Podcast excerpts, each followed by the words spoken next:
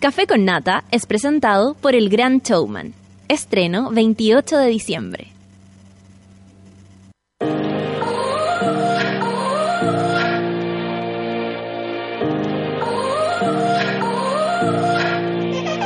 A ti, trabajador, estudiante, persona esforzado de la nación. Si te costó salir de la cama esta mañana o si pasaste de largo, tranquilo. Natalia Valdebenito tiene una receta infalible para resucitar hasta los más muertos. Experimenta los beneficios corporales y mentales del café con nata. Bébelo con tus oídos. Arriba los corazones, que si despertaste como zombie, quedarás como mono. Porque así le decimos a nuestros auditores. Pero con cariño. Con ustedes, Natalia Valdebenito. Hola monada, están todos así como nosotros en silencio, como tranquilos, cansados, contentos, nerviosos, expectantes, diversos. Almodóvar. ¿Cómo se encuentran monas, monos? ¿Cómo los veo desde aquí? ¿Cómo salieron las operaciones? Ah, Llegó la mejor hora, dice la Orfelina, la hora del café con nata. ¿Cómo estás, Orfelina? ¿Cómo estás, Ale Joaquina? ¿Cómo está el gueto vertical? ¿Cómo está el flash, fluch, flash? Arroba Carlos Fluch. Dice que quedó muy prendido con el horóscopo de ayer. Saludos del pasado, te escucho siempre en el podcast. Gracias por los buenos momentos. Se va a extrañar estas vacaciones. Bueno, el podcast también está ahí para las vacaciones aunque a veces también está bueno descansar de todo lo que uno hace en el trabajo. Ahí nosotros no, lo, los culpamos. Todo enero, eso sí, los vamos a estar acompañando, por supuesto. Febrero, como siempre, hacemos nuestra retirada. Eh, pero para luego volver en marzo recargados porque sí, confirmado, café con nata, un año más, quinto año de vida, café con nata, ¿qué me dicen ustedes? Maravilloso, quinto año. Yo no lo puedo creer, eh, nunca pensé que esto también iba a durar tan poco es como una de esas relaciones que uno dice, ¿cuánto tiempo llevamos que nos llevamos tan bien? Ay, no me acuerdo. Ay, ya, salud por ti, no por ti, no por ti, no por ti. Ya lo ojo, ya lo ¡Ah! Eso.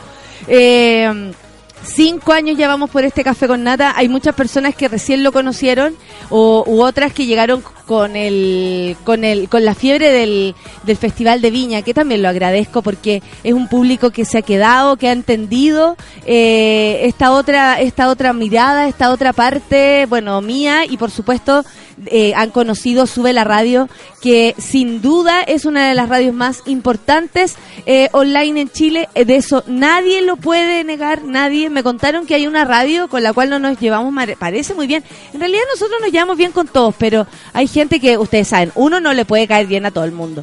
Están haciendo un concurso, de hecho la chiqui Aguayo lo dice en su Facebook no sé en qué parte, eh, y no sé si es la radio eh, otra, pero están haciendo un concurso del peor comediante. Con lo que cuesta ser comediante, chilenos todos, con los fomes que son. Bú al bajismo. Bú al bajismo. Estamos todos tratando de, tirarnos para arriba, de que aparezcan nuevas, nuevas personas con nuevos discursos, ojalá. Eh, con, con, o sea, yo creo que eso principalmente más allá de que sea una radio, me da lo mismo, no aporta a que de verdad los comediantes sean buenos. O sea, en serio. Y por otro lado, ¡qué pato! Sí, eso de denostar, qué feo. Con todo respeto, ¿ah? Con todo respeto. Eh, no, estaba echando la talla porque estaba mirando el Facebook. Oye, qué miedo abrir el Facebook en las mañanas porque aparece ese recuerdo ese recuerdo de, de, eh, ese recuerdo, porque usted hace cinco años estaba ¡No! ¿Sabes lo más penoso de esos recuerdos? Es que el amigo que está involucrado en el recuerdo no tuvo filtro y lo publicó. no, pero también hay veces que se salen cosas que el otro tampoco te publica. Es tu propio recuerdo, que Facebook te hace tu, tu recuerdo fantástico y uno dice, no, no me quiero acordarme. que de verdad no quisiera acordarme y, y, me aparece en mi recuerdo y más abajo veo que ya lo publicó la persona con la que estoy. Es como, basta de esa etapa, basta de mostrar esa etapa de la vida. Yo creo. Dan ganas de poner, oye, supéralo. Amiga, ya no tenemos esa edad, ya no debemos, no. Amigo, es- no supéralo por favor. Me estáis hueveando que son cinco años, me dice el Rorro. Cinco años. Este es el cuarto año y empezamos el próximo, el quinto año. Dios mío, qué hermoso, dice la Pame Figueroa. El Rorro y la Pame son como de los primeros que estaban por aquí. Ya, yo estresado, dice el Miguel Olivera. Fin de mes, fin de año, reemplazando al colega vacaciones, cierre, reportes, cacho, cambiándome de cargo, capacitando reemplazante. Oh, Miguel, un abrazo para ti, pero de esos verdaderos, ¿ah? De esos verdaderos. Gracias por existir, Café con Nata. No, muchas gracias a usted, Miguel. ¿Cómo no? Lo único que perdono de despertar temprano en mis vacaciones es que no me pierdo el café con nata, dice Don Truco. Muchas gracias, pero todo distinto escucharlo desde las vacaciones, porque en el desayuno de las vacaciones uno se toma más tiempo. Eh, hacemos café, los que les gusta la leche hacen su leche, sus tecitos, sus juguitos naturales, si es que en algunos casos se pueden ahí exprimir unas naranjas, unas frutillas, unos arándanos, andas a ver tú, loco, una piña, oye, la piña buena para sacar el- los Damasco líquidos. por estos días que ya están madurando los damascos. Damasco, ¿verdad? Me acuerdo de una perrita que teníamos en la casa, había un árbol de damasco y saltaba, los agarraba y después hacía y tiraba para afuera el cuesco. La cholita aprendió a comer damasco, para que veáis tú cómo es la cosa. Bueno, eso pues, estamos, eh, bueno, felices de contarles que seguimos el próximo año, por supuesto que sí. Eh, para mí es súper importante este lugar, yo no lo quiero soltar por nada del mundo. Y les cuento también que la próxima semana, a los que están de vacaciones o a los que van a estar presentes, vamos a tener por acá una sorpresa porque acepté eh, una invitación de ir al programa de Diana Boloco la próxima semana. No está anunciado todavía, yo lo anuncio por acá porque, bueno, este es nuestro lugar. Y lo más seguro es que el próximo miércoles aparezca por acá Diana Boloco. Lo más seguro es que llegue con ella.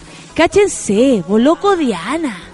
Es como un seguimiento de tu día, tu vida. y No, todo no, me van a ir a buscar a la casa nomás y vamos a hacer venir para acá. Tú sabes que lo demás a mí me da un poco de avisa- vergüencita. pa- pa- Hay que venir, precioso. El día, Claro. el próximo miércoles, lo más seguro es que se haga esta situación. Eh, no, pero eh, más que todo es usar el espacio. Tengo una camisa bien bonita. Un espa- Sácate la de año nuevo, eh, la del cumpleaños.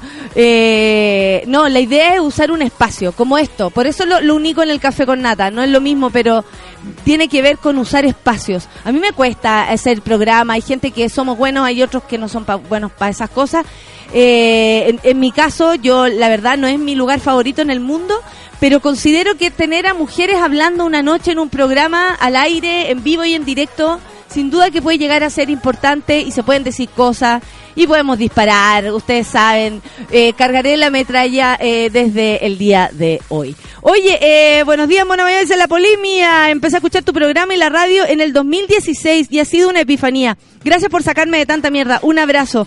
Guapa, usted hace cinco años estaba con este pastelito, claro, la Francesca.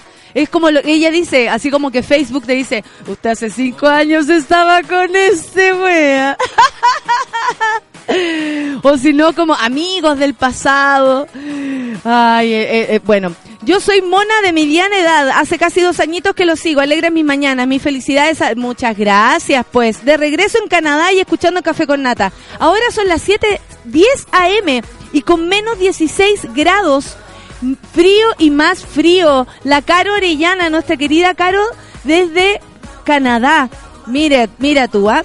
Oye, la piña sirve para limpiar el organismo y para firmar la guatita, ¿ah? Para este fin de año, dice el Rorro, ahí la dejo yo. Yo me acuerdo de otro consejo que dimos con piña hace un tiempo atrás. Pero de ahí, de ahí, lo- los monos con buena memoria, yo te lo voy a recordar. Los monos con buena memoria eh, sabrán a lo que me refiero. Son las 9 con 11 y voy a leer todos sus Twitter, ¿ah? Después de Weekend vamos a escuchar, por supuesto, porque esto es puro amor. Love to lay. Café con nata en sola, 9 con 11. It has begun again, my friend. In this room, we are nothing but strangers in a bed. You made me fall again,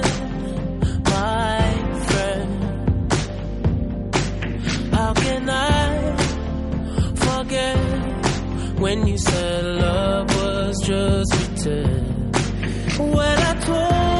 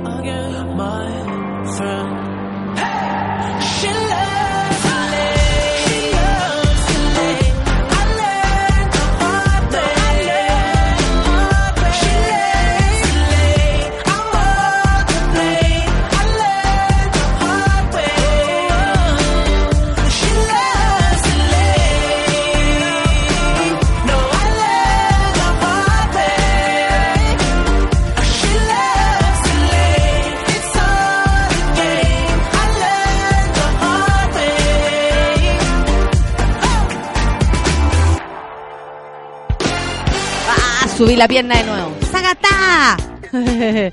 Oye, están todos preocupados por los resultados de la PSU porque salieron ayer y por supuesto muestran una vez más la gran diferencia que hay entre unos y otros en este país, entre unos colegios y otros. Como decía, me, me sentí tan bien porque un alumno mío, cáchate, el Baudi, me estará escuchando, Baudilio siempre me escucha. Y el Baudi decía ayer con mucha conciencia social, lo cual me hace sentir muy bien de que en algún momento uno puede haber congeniado con esas personas más allá de nuestra edad. Porque ahora con el Baudi podríamos ir a servirnos una cosita. Pero en ese momento el Baudi estaba en sexto básico, imagínate. Yo tenía unos, unos 22, 23 cuando estaba estudiando eh, eh, para ser profesora de teatro y hice clases tres años, esa es otra historia de mi vida. Y ahí le hice clases al Baudi y él decía con mucha precisión pucha, los mismos de siempre van a ir al, a- van a acceder a las cosas grandes. Los demás, además de tener que gastar el doble de tiempo para poder pagar, que eso es algo súper importante, hay que además eh, sufrir los embates de no tener las mismas capacidades. O sea, incluso llegar a una carrera con ese nivel de, de, de diferencia, de desfase entre unos y otros. Bueno, hay una preocupación y ojalá esto se extienda, ¿no? Aunque, bueno, con los tiempos mejores, a lo mejor se, se agrava esto.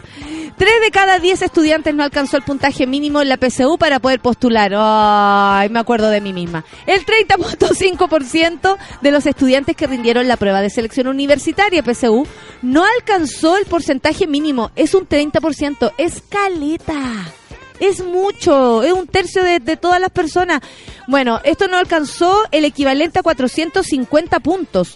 El contraparte, según datos revelados por la Universidad Católica y difundidos, solo el 0.1, o sea, 213 personas, llegó a la barrera de 800 puntos. Muy pocas personas, 800 puntos de, en la prueba, por supuesto. Un poco más abajo en la escala se ubicaron quienes obtuvieron entre los 750 y los 799, quienes en esta versión de la prueba fueron 1.662 personas. En el tramo intermedio, en tanto, se ubicaron quienes lograron entre 500 y 599, con un 17.18% entre los 600 y los 640, con un 9.9%. O sea, lo- la mayor cantidad de personas eh, está agrupada en el, en, el, en el mm, triste porcentaje de los que sacaron menos puntaje. ¡Wow! Sí, por supuesto. ¿Qué quieres decirnos, Solcita? Solcita, eh, Solcita el micrófono. Atención, desde la cancha. Hola. es que en la mañana escuché en la radio eh, realmente cómo funciona la medición esta. Estoy muy preocupada porque si esto es así como a la primera, o sea, quiere decir que la brecha entre todos nosotros es mucho más amplia. Sí, o sea, de partida la PSU es una prueba bastante obsoleta en términos de qué es lo que nos mide. Pero es la medida, digamos, para poder, es como la tontera que nos ponen para poder entrar a la universidad.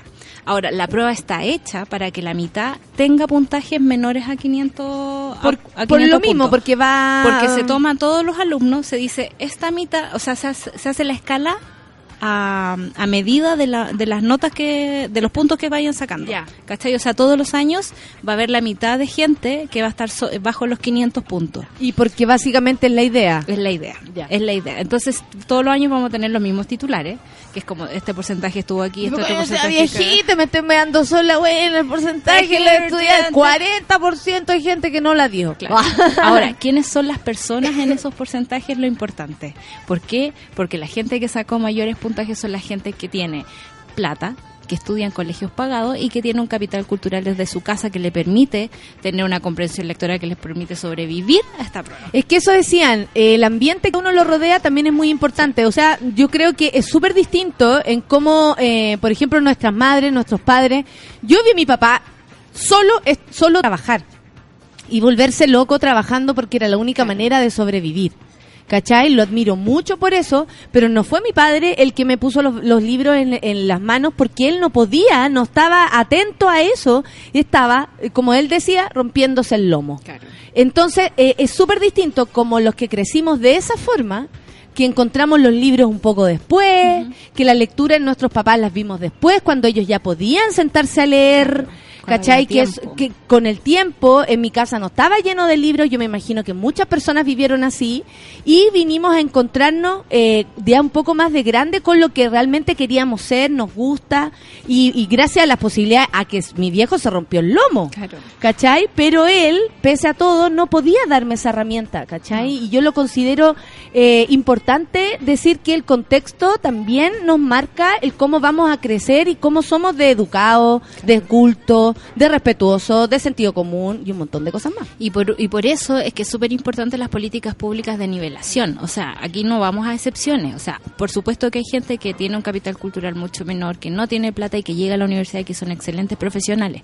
Pero eso el Estado tiene que suplirlo de alguna forma. Tiene que darle la misma cancha a todos los niños para que todos jueguen igual. O sea, tienen que tener, por ejemplo, yo recuerdo en mi colegio, mi colegio es un colegio monja, subvencionado, así como que era bastante pobre cuando yo era chica. El mío subvencionado, lo cual nos, nos hacía como que fuéramos más diversos también entre Claro. todos nosotros. Yo tuve compañeros Por eso de también todo había tipo. esas diferencias, Sí. como algunos iban al- a, comer al, este, a- al comedor, otros no entramos en esa categoría, pero estábamos todos habitando Todos en el mismo lugar y una de mis mejores amigas era la del comedor y yo no, y bueno, cuando faltaba la tía Zulema, ustedes ya saben, yo me metía a la fila.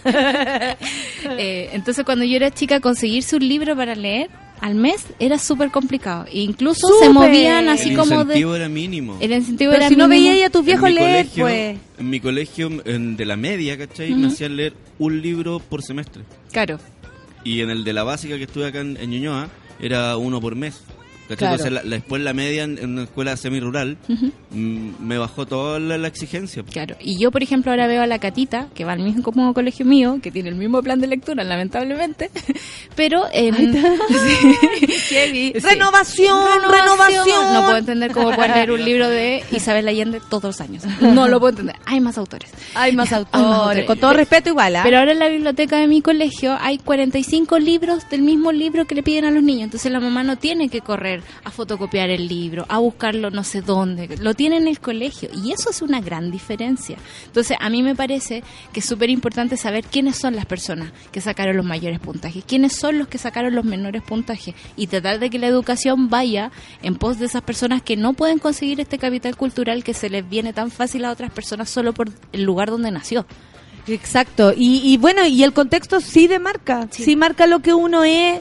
Ahora, eh, eh, también tiene que ver con, por ejemplo, a mí a lo mejor no me pusieron los libros encima, pero me entregaron curiosidad. Claro. Y eso también hace que uno, pero, pero, o sea, con mucha intuición, porque repito, mis viejos estaban tratando de sacarnos adelante a tres hijos, eh, papá, ma- o sea, un montón de gente. Y hay una intención No es también. fácil. Por ejemplo, mi mamá nunca ha leído nada. Le carga leer, no está ni ahí, prefiere estar en el jardín. Pero yo recuerdo que llegaban las soluciones escolares a Santa Cruz, a los kioscos, y mi mamá toda la semana me compraba el libro de las soluciones escolares. Y para mí era como, Ay, todos los días tenía Caja un libro Licarito. nuevo. No, Caja las cajas de Licarito. carito. Yo me acuerdo que mi viejo, claro, en esta curiosidad se suscribió a la revista Muy Interesante. Interesante, claro. Y eso hacía que en la casa tuviéramos eh, al menos el alcance de lo tecnológico, curiosidades.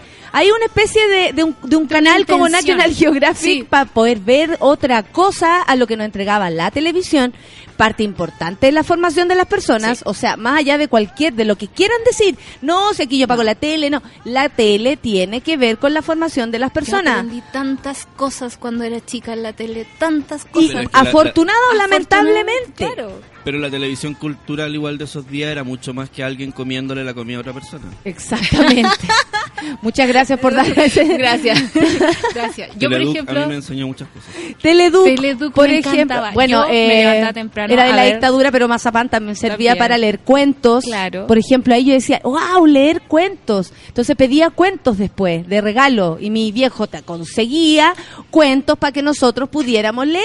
Pero conseguía, o sea, pero es una ¿cachai? que es súper distinto. y una voluntad terrible. O sea, hay, como hay personas que todo. se criaron, no sé, viendo a sus abuelos leyendo enciclopedias. Claro. Eso, por supuesto, que te demarca un futuro distinto. No es mi caso, no es el tuyo, ¿cachai? Y son colegios distintos. eh, y eso y eso que heavy que se nota en una prueba que, claro, no, nos pone a todos en pelota por Que igual. una- es una prueba penca más encima. Y en esa prueba Pero penca, la defienden mucho Sol. Yo ayer leí, o sea, escuché mucha gente defendiendo que era la mejor forma de eh, segregar, básicamente. Segregar, No lo decían, sí, pero sí, es de segregar. eso.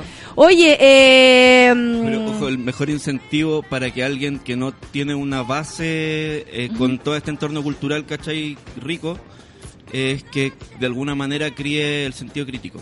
Claro. Pero cuando tenía un papá que trabaja todo el día en el campo, llega cansado Sí, en la pero, noche. pero el sentido crítico ya complicado. trasciende de la familia. Yo creo que el sentido crítico nace cuando ya dejáis de estar en, el, en la familia. También, también, cuando así tu propia global. vida. No, yo lo empecé a criar cuando vaya a buscar tu pro- no yo Claro, también sí, porque obvio, mis viejos eran jóvenes y gracias a eso teníamos todos como la chance de decirnos y, a- y a- y decirnos lo que queríamos debe ser por, por su liviandad de ser más jóvenes papás más jóvenes Claro. pero eh, también se aprende en la casa ahora la forma hay que tener ojo porque hay gente como yo, estoy acostumbrada a decir lo que quiero, pero con respeto, Claro. con poner los puntos, con hacerte entender. Eso también se aprende en la casa. Sí, yo siempre me paso el rollo de que hubiese La sido en mi discusión. vida eh, si hubiese hecho caso como a todo el mandato que hay en mi casa, ponte tú. Yo probablemente sería catequista, estaría estudiando en la católica, estaría igual un casa. Claro, entonces yo que tuve que rebelarme, tuve que funcionar en, Absolutamente. en contra de lo que me- se me estaba poniendo encima. De hecho, me, me encanta, me encanta porque este año, tú cachai que Olimpia tiene un mantel para cuando yo me case.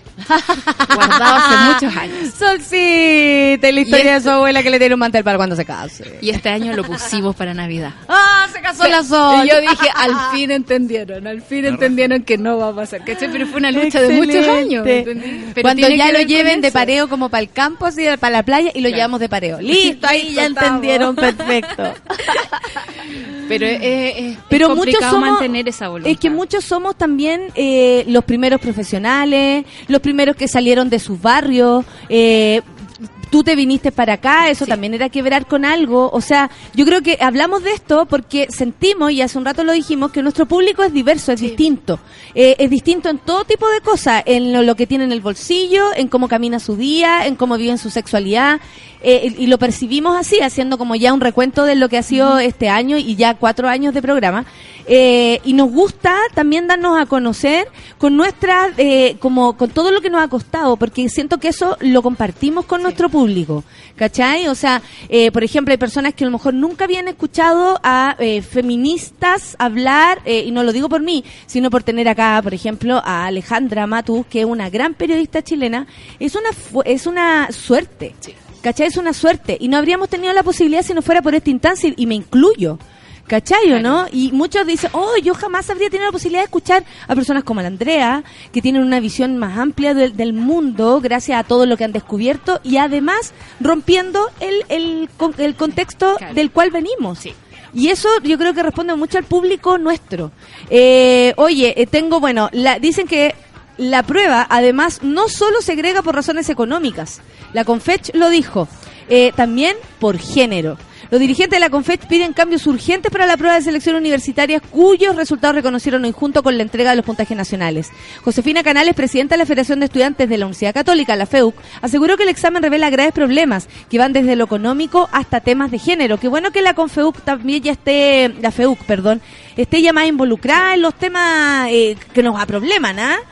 La PSU no solo segrega por razones económicas, también lo hacen con temas de género. Hoy día las mujeres, por ejemplo, tienen menos posibilidades para obtener puntajes nacionales y esto nos parece muy grave. Por eso queremos decirle al Consejo de Rectores que debe dejar la gallinita de oro que es la PSU y escuchar a los estudiantes que piden cambios. ¿Por qué es importante esto? Porque eh, también es otra diferencia. Muchas personas, por supuesto, no entienden nada, no perciben que esto sea tan eh, llamativo, pero sí lo es. Eh, sí, el, el, aspecto de género lo es importante. Oye, no sé qué, qué anda, anda para allá solo. Voy a ir a ver qué onda. A, a cachar qué es lo que necesita. Tengo una triste noticia esta mañana. Se acaba la jueza. Se acaba el programa ¿Cuál La Jueza, la de no, no la jueza, no esa porque Ah, esa es no, la esa esa no la me la quiten. esa la María Doctora Polo. Ah, no, estoy hablando de la jueza, la chilena. ¿Cuántos años lleva? 11 años y Uh. además fue desvinculada. No, aguante la jueza. El jueves pasado, Carmen Gloria Arroyo confirmó el fin de la jueza. Tras la década de una década en pantalla, esto le damos la noticia a la, a la Consuelo, quien es la pareja de nuestro querido Curro. No sé si se estará enterando en este momento, pero la abrazamos porque se acabó la jueza. Eh, argumentaron razones económicas y tenían relación con el alto costo que le significaba a Chilevisión renovar la licencia de la franquicia. En ese momento Arroyo comentó que había leído en el diario, o se enteró por la prensa, que estaría considerada, sin embargo, esta mañana fue, o sea, ayer, desvinculada del canal privado. De acuerdo a información en Intrusos, la abogada tenía contrato vigente hasta el 31 de diciembre y la señal no quiso hacer su renovación. Tengo una sensación de no entender lo que está pasando, dijo la jueza. Nos vamos con un programa arriba, un programa ganador en el rating y comercialmente. No entendemos esta decisión, pero bueno, la aceptamos. Carmen Gloria Arroyo no fue la única, también fue despedido el equipo que la realiza. Algo que mantiene, la mantiene inquieta, por supuesto. Dice, me preocupa muchísimo lo que va a pasar con el equipo. Es un equipo grande, de casi 30 personas, que se está quedando sin trabajo y más encima en esta fecha. Creo que al morir la jueza, muere una gran ayuda que se prestó durante años porque es una ayuda concreta a quienes recurrían a nosotros. Agregó sobre el carácter social del desaparecido programa eh, cuya última emisión ya, eh, cuya primera emisión fue el 2007. Cáchate la cantidad de años. Y ahora casi el 2018. Yo lo lamento porque voy a lamentar tanto no ver las pelucas. Cuando dice el Pipo, el acá eh, amigo de Twitter, dice alerta de pelucas en la jueza. ¿Y ahora qué vamos a hacer?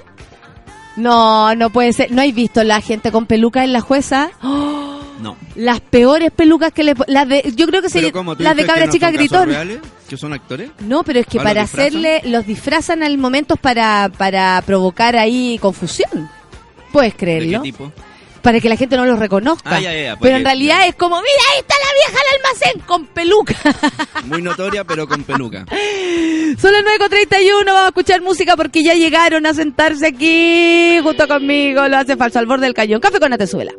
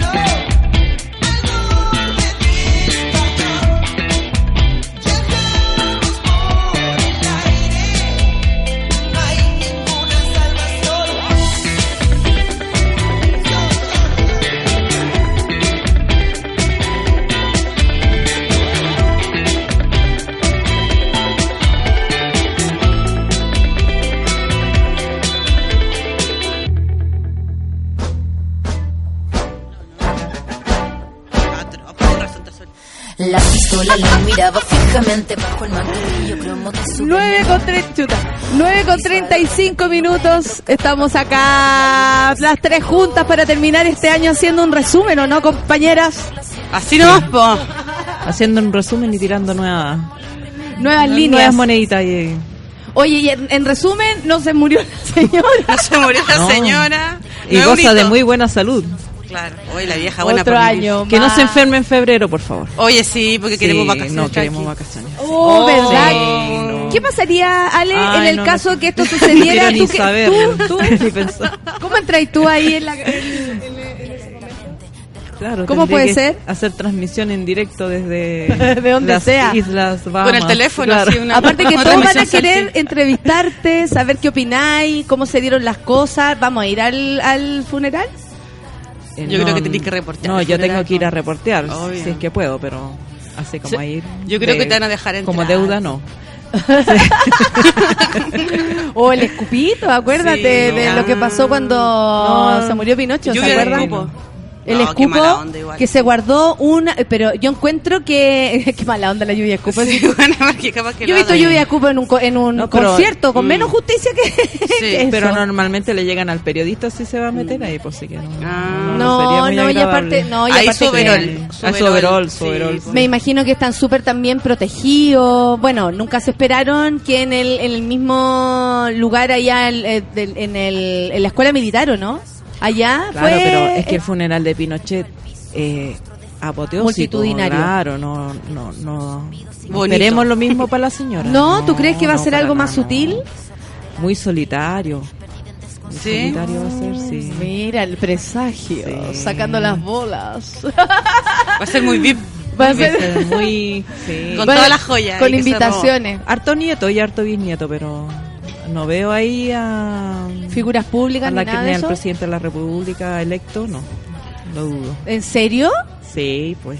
Bueno, es que ya electo, este, además, ya electo ella- le da lo mismo. claro, Además. robó. Mm. Ella no es, eh, en rigor, no ocupó ningún cargo público, por lo tanto no hay nadie que tenga que hacer obligadamente una, una despedida de Estado, digamos. Perfecto. Ya, eso es bueno saberlo. Eso ya ¿cachai? te reduce Porque como la mitad de los asistentes, claro. Solo ocupó la riqueza pública, ¿no? Claro, un solamente pequeño detalle. pequeño detalle, ¿no? Pequeño Oye, a ocupó propósito- fondos públicos, pero eso no te da derecho A propósito, a funeral de, de, Estado. a propósito de riqueza, estamos hablando de los desfases. Mañana. Estamos hablando de los desfases. Venían a preguntar por el auto. Eh, estamos hablando de los desfases en la, pre- en la PSU. ¿Cierto? Que hay una brecha eh, de género muy grande, Sí. también hay una brecha económica muy grande y que queda pero a- a- clarísima. O sea, antes a lo mejor se querían hacer este tipo de diferencias, entrar los institutos nacionales ahí que quedaban como, como nivelando, ¿no? Como bueno, pero igual hay colegios de, de alta de alto rendimiento, pero con otras condiciones. Ahora parece que es aún más abismante, se ve más y eh, llama la atención también la baja de mujeres, en puntajes nacionales. Sobre todo, eh, como hemos dicho harto, eh, en los matemáticos y en toda esa bola. Claro. ¿Qué, qué opinión tienen ustedes? ¿Qué, qué- tú diste la PSU? Yo di la No, última prueba yo di la PAA. Ah, entonces yo aquí estamos la las tres PAA. PA. No, aquí somos puro old school, weón. No sé, el carnet que a la cagada, bueno. ¿Cuántos años? PAA, no te hagáis PSU, ¿no? No te hagáis la PSU, si la más y la más. Muchas mamás riéndose en este momento. Muchas mamás riéndose. ¿Qué les parece eso que pasa y qué les parece que también se empieza a hablar abiertamente de que en verdad hay grandes diferencias y que para pagarlas también y que el contexto de la vida también influye en que uno sea un oculto, tenga curiosidad por aprender? Los libros no estaban en mi casa, eso estábamos hablando, ¿cachai? Y uno crece distinto, po. Lo que pasa es que eh, este tema es, es como súper eh, permanente en Chile. Y se ha- y- sale, ¿ah? y sale Sí, todo en- todas las veces que se da la PSU y que antes que se da la PA sale sale el estudioso el eh, el investigador Claro. el, postdoc que hace el estudio dice hay una brecha de género hay una brecha eh, socioeconómica eh, pero pocas veces había tenido tanta digamos ¿Evidencia? eh, como tele, minutos de Eh, tele sí. eh, eh, que antes.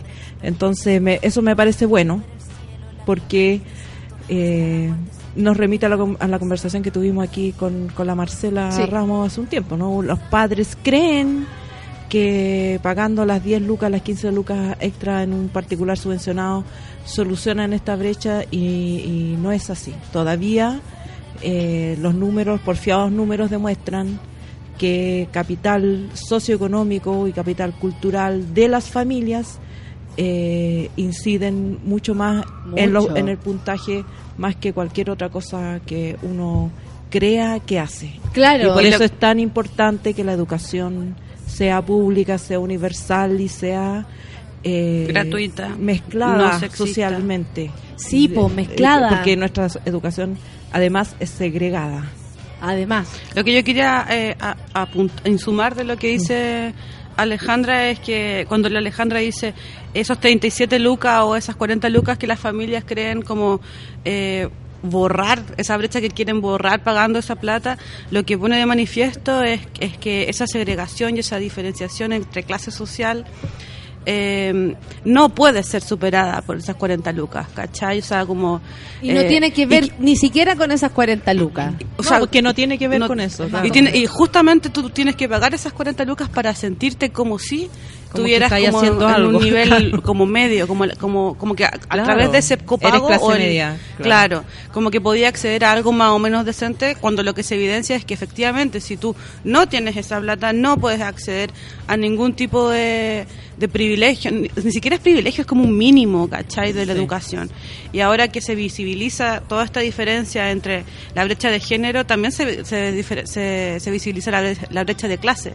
Claro. Y, esta, y ahí viene súper de la mano, ¿cachai? Como, porque ¿cuáles son las mujeres que efectivamente sacan los mejores puntajes? Claro, porque ahí se hacía el cruce de género y clase social. eh, ¿Cuáles eh, son esas mujeres? Claro, o cuáles son los niños de, de, de clases bajas que logran llegar a la universidad en general son niños hombres, como diría Claro. la vieja, la Niñito varón, el niñito varón.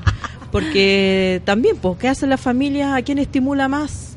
Sí, pues, Eh, claro. En la casa, ¿en quién pone las esperanzas? ¿Dónde se ponen los huevos? Eh, en el niño, digamos, y la niña que ojalá se case bien. ¿no? Con otras habilidades. que no tenga hijos que eh, no hasta, hasta tal edad. que no tenga hijos, pero los tiene tienen igual, Claro. porque los embarazos se concentran eh, en las adolescentes Mm. y no son las adolescentes del barrio alto, digamos, y ahí se aplican otros mecanismos de control.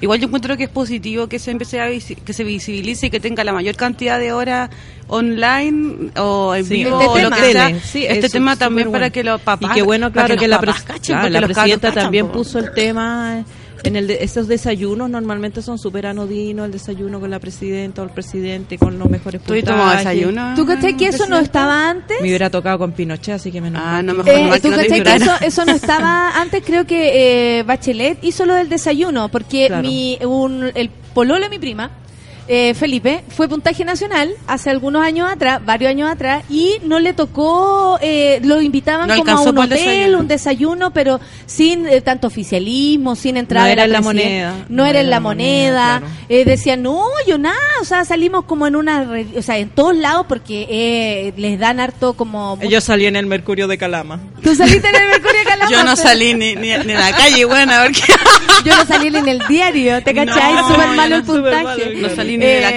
casa. Claro, no salí de la casa con la vergüenza que Puntaje tenía. barrial. el mejor puntaje de la cuadra La- Ah. más o menos. Con eso me había conformado. Con eso me conformo, weón, pero ni Sí. siquiera. Pero el punto es que, bueno, como hablábamos, la diferencia es súper grande, se sigue dando a entender. Al parecer esto no tiene forma de, de terminarse, ¿cachai? Porque eh, es un país que está acostumbrado también a vivir con esa diferencia, con ese estatus. Cuando tú pones a las personas en el mismo estatus, tú, tú- uno puede ver cómo algunos se, se eh, complican. Se desmoronan. Claro, Claro. como eh, o, o cuando le quitas la labor, por ejemplo, de limpiar a la persona que limpia y tú le dices, no, siéntate aquí a la mesa, nunca se va a posicionar de ese lugar. Claro. Siempre va a sentir que es la persona del aseo sentada a la mesa. Que se lo está Claro. prestando. Aunque uno lo invite de tú a tú, con nombre, con tuteando, aunque uno tenga la mejor intención, es una cosa como pegada que existe de decir, no, este es mi lugar, yo me mantengo desde aquí como lo que me corresponde, probablemente menos de lo que escogería en una mesa donde se sienta ah, eh, cómodo o Mm. cómoda.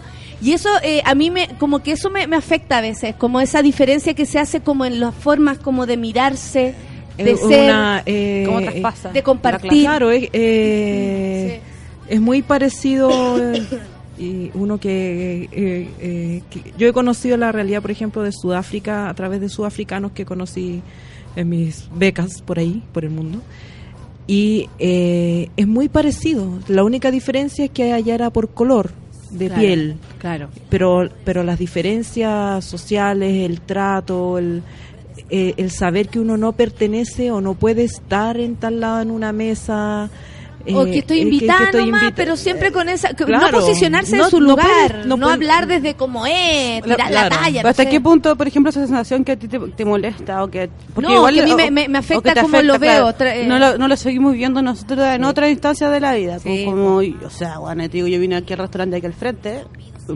de chiripa llegué a la weá, no tenía idea que venía para acá, y yo dije, este restaurante no es para mí, weón, ¿cachai? Porque... ¿Y por qué? O sea, porque la loca cuando nos, nos trajo un vino le dio a mi compañero, a mi amigo, ¿cachai? Como Sí, y era como, bueno, me estoy weando, yo voy a pagar el vino, sírveme a mí, ¿cachai? Y una loca, pues, weón, ¿cachai? Y, Claro. y- y mi amigo me reta y me dice así como, ya, pues, bueno, ubícate. Baja la como- pluma. No, pues, y es que- no me dice así como que es como una cosa como de, de ¿cómo se llama esta weá? Como... De De tradición. educación, Claro, y dije, no educación. sé, bueno, a mí me educaron de otro Protocolo. modo, ¿cachai? De otro proto- yo tengo otros protocolos en la vida, ¿cachai? Como yo llego con toda esta... ¿Y tú se lo dijiste?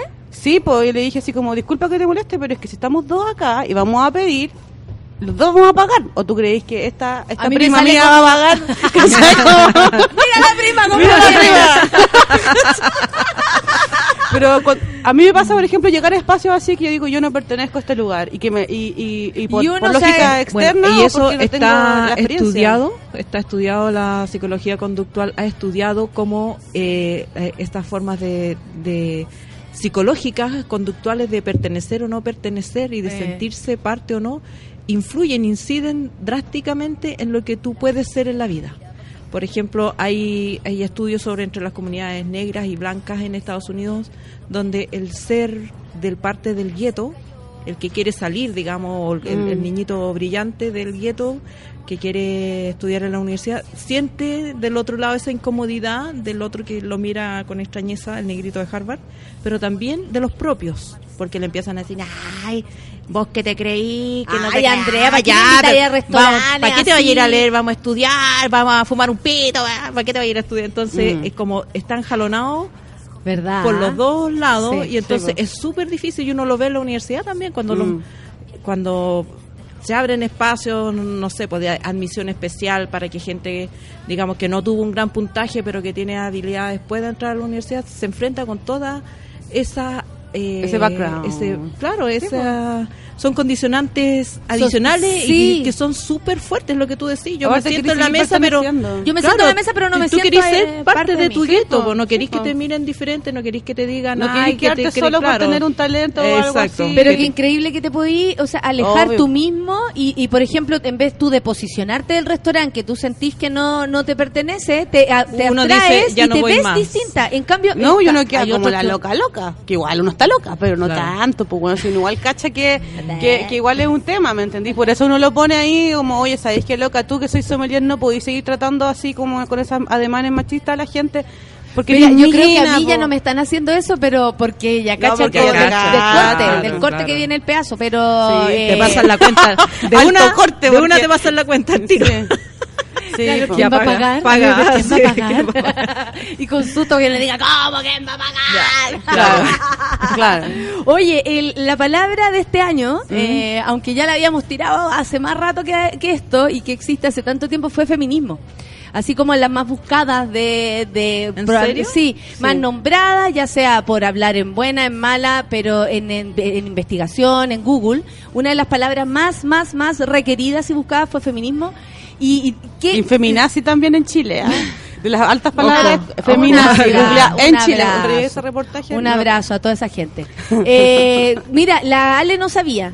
Eh, No, no como, sabía. ¿Y qué, qué opinión te merece eso que, que, que nos pase? Por un lado me parece súper bueno, Mm. por otro lado también veo que hay como una cierta moda eh, y, y las modas pueden llevar como a cambios superfluos, pero no, de- no profundos. Eh, y quiero poner el acento en una noticia que salió el otro día y pasó colá, de que hay platas del Estado que financian los partidos políticos que obligan a que el 10% de esa plata se gaste para promover la participación femenina en la política. Uy, y todos los partidos plata, y hemos todos los visto parti- caleta. y todos los partidos desde el Partido Comunista a la UDI todos los partidos que han recibido esa plata se la gastan en eh, renovar la alfombra pagar la cuenta de la luz el pasapoga. pagarle unos honorarios al profesor Rosa o sea Profesor Campuzano, No, que a todos nos Rosa odia a todos. de- ¿La- ¿Las bloqueó ya? ¿Profesor no, no, Campuzano? ah, no, ¿Se acuerdan esa sido amiga del no, ¿Te Bueno. bloqueó? Sí, ya te bloquea. Salud, Pero no sé por qué. un abrazo. Bueno, entonces, eh, claro, por otro lado, eh, porque la ley los obligó, llevaron 40% de candidata, eh, bla, bla, bla, bla, bla, bla, pero en la práctica, eh, pucha que cuesta, po, porque además es plata, tenéis plata, tenéis un- unos fondos, no sé, ¿por qué no pensáis cómo podemos eh, potenciar la participación de las mujeres en nuestras reuniones políticas? Claro, desde ahí para Desde adelante ahí, para que po, salgan o sea, las no sé, po, líderes. po, usemos la plata, contratemos a alguien No que pueda cuidarle las hijas mientras la No, y aparte que lo más seguro- vienen a la, a la reunión o no sé, pues, Y lo más seguro que se No. deben arreglar como ya, ella sí puede ser, me tinca esta, pero Sí. tam- pero no tiene que ver con una formación, por ejemplo. pues no es una se nota decisión. tanto además cuando las Sí. gallas son formales y les gusta, es súper distinta a la impronta que tienen incluso al enfrentarse a los medios, Sí, a su claro. misma pega en el Congreso, sea de donde sea. Cuando le importa, le interesa, la galla se prepara, es súper distinto a que le elijan porque, bueno, como ya- necesitamos mujeres, total que pierdan, da lo que mismo. pierda, ojalá que no, y ojalá que pierda, o sea, llévala, pero ojalá que pierda porque lo que le interesa es que gane el, el compañero. po. Ahora, si tú preguntas, Ah. ¿cómo, ¿cómo se podría implementar algo así como lo que tú estás pensando, Ale? Como, ¿qué es lo que yo primero pensaría? Porque, claro, incentivemos a las mujeres, pero ¿qué mujeres? Po? ¿Cachai? ¿Son las que ya están o las que vienen?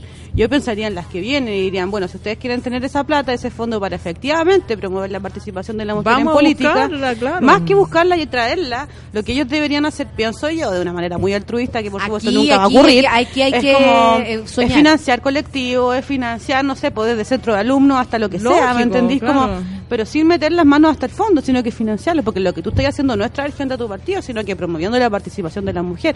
Y dudo mucho que los partidos claro. políticos tengan esa mirada casi como que altruista, bueno, es altruista de hecho, o filantrópica. o sea, de no hecho sé, tienen ahí Como- plata destinada para eso, según la ley de partidos se tiene que ocupar en, en eso y si es plata de, los- de, de todos. Levante de- la mano el que sepa que se está ocupando esa plata en algo así como... Y nadie, pues no, si Paseo, se en acaba de salir una investigación, ningún partido lo está ocupando en eso. Ni- y todo ponen eh, pago la luz y ítem eh, eh, participación femenina. Ah, que O sea, súper choro. Es súper ordinario y que heavy que, po- bueno, Sí, tuvo po. muy poca no Tuvo muy poca repercusión y por eso lo traigo a colación. Eh, Y es muy grave por la. Es, es grave porque además es una violación a la ley de partidos. Claro, además, claro. es una Es falta. plata mal gastada. Es plata gastada eh, en un desvío de dinero indebido. La cuestión es que ya no nos sorprende a nadie. Pero, y claro, nadie se- pero nadie el se problema es que, espanta, claro, ahora entonces- que, que salió, a lo mejor van a inventar seminarios así inútiles. Eh, de Pero, hablemos que de esa- esto, en esa vez de plata- hagamos algo concreto. Claro, en vez de, de, por ejemplo, capacitaciones, eh, O financiar... eh, ¿Qué necesita? conversatorios, Claro. ¿qué necesitan ¿Qué necesita la mujeres? compañera para llegar a la reunión? ¿Qué necesita? No, y, y Claro. ¿qué ¿Qué eso? estas- necesita la Eso. compañera? Bien Solo con concreto. ¿Qué necesita? Ya, ahí hay Un jardín plata. infantil, Un after, jardín, un after. Claro, No, y aparte que la un- junta de mujeres llama sí, a pues. otras mujeres. O sea, si en un Sí, partido pues. político, sea cual sea, tú veías un grupo organizado de mujeres, por supuesto que las que están afines a ese partido van a querer unirse, porque uno, Lógico, uno quiere sus grupos, ¿no? Claro. Uno busca su gente. Si se fortalece ese grupito con ese, con ese porcentaje de plata, de al menos tener, por ejemplo, juntas todos los meses, eh, preparaciones, capacitaciones, Claro. cursos al extranjero, da lo mismo, o sea, se puede utilizar, otras mujeres se unirían. O sea, Por esto en el fondo niega la posibilidad que cualquiera, fachi, fa- eh, facha, no facha, da lo mismo, Da lo mismo, tenga es- la intención de claro. acercarse y saber que ahí hay un lugar donde puede donde ir. puede opinar, Claro. donde puede decir, mira, esto es lo que a mí me interesa, no yo quiero que la política viejos se haga cargo de esto, de este Mm. tema, el- el- son nuestros temas y no no no puede porque la plata, digamos, es, es decorativa, ¿cachai? Está en, en un ítem, pero se gasta en cualquier cosa. Oye, Claro. ¿y qué perciben ustedes que ah, eh, con este concepto ya más claro en el, en el aire, ya entendiendo algunos lo que es feminismo, otros quieren, eh, otros dicen que es moda, otros o, o la viven como moda también? Está bien como moda muchas veces como para como para aparentar, ¿no? que no les vaya Sobre a llegar la hombres, acusación, ¿eh? la- claro. Por eso te digo esto de llevar candidatas, pero bueno, ¿realmente queremos llevarlas? Claro. Estas las estamos promoviendo, o estamos haciendo un check en, en- ¿Qué en la parece sociedad? yo que- creo que hay que retomar eso que dice la Ale igual, ¿ah? como ese tema del feminismo y como el boom del feminismo de este año, como a partir también del Me Too en Estados Unidos y toda esta especie de, de se abre la caja de Pandora de las denuncias, de los abusos. Yo estoy súper de acuerdo en que se abra esto, o sea, o yo creo que nadie podría negarse a, a visibilizar algo que, que, eh, que efectivamente vivimos a diario en la mayoría de las mujeres en el mundo, ¿cachai? Pero yo creo que es importante que nosotros hablemos de esto de lo que dice la Ale, ¿cachai? Como de feminismo y moda, ¿me entendís? Cuando es, ¿Por qué? Porque igual nosotros estamos en un espacio, así ya, hablando súper honestamente, ¿cachai? Como estamos en un espacio que tiene visibilidad, que la gente nos escucha y que se puede confundir con cosas. Yo creo que nosotros no- tenemos que tomar como posiciones políticas al respecto, ¿cachai? Que cuando, no- cuando nosotros hablamos de traer a, la- a las feministas más antiguas, hablamos de la memoria feminista, hablamos del activismo, de ir, de participar de otros movimientos, de otras como de otras urgencias que tiene el país, que no solamente en términos de feminismo, sino que también, por ejemplo, con los migrantes, con, la- con, la- con los detenidos Con la desaparecidos, educación. con la educación, ¿cachai? Con la FP, Con la clase. con la- claro, con el NOMA FP y todas esas cosas como con la clase, efectivamente.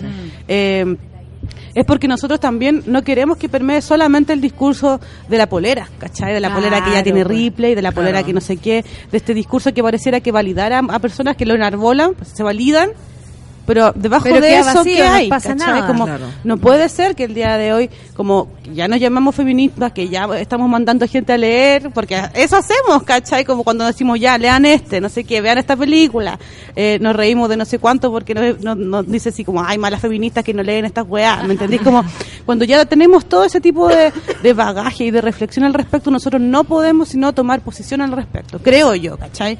Y en ese sentido, como este, este espacio de la radio también creo que visibiliza la importancia de esta palabra o de estos Y contenidos. no hace el- comprenderla este en año. su plenitud.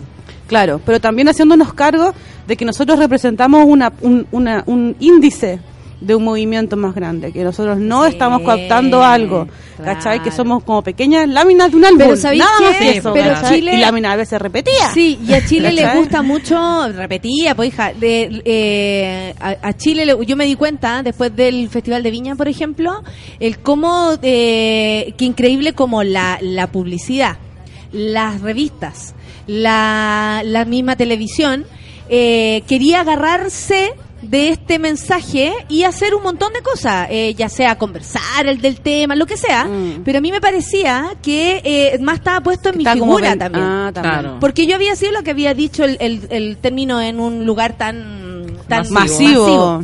¿Cachai? Hito, Pero me- hito me, parecía que eh, era peligroso. Porque precisamente no estábamos entendiendo de lo que yo estaba hablando. Claro. Y fue mi primer impacto, de darme Mm. cuenta que la gente no entendía. Y de ver que esto da. ¿Qué iba a hacer yo? Claro, porque O sea, es, lo, y- es lo y- que pasa entre... y me alegro que haya sido el año después Claro, claro. El, di- el- el- la palabra más buscada, porque el, el año pasado, el año anterior fui yo.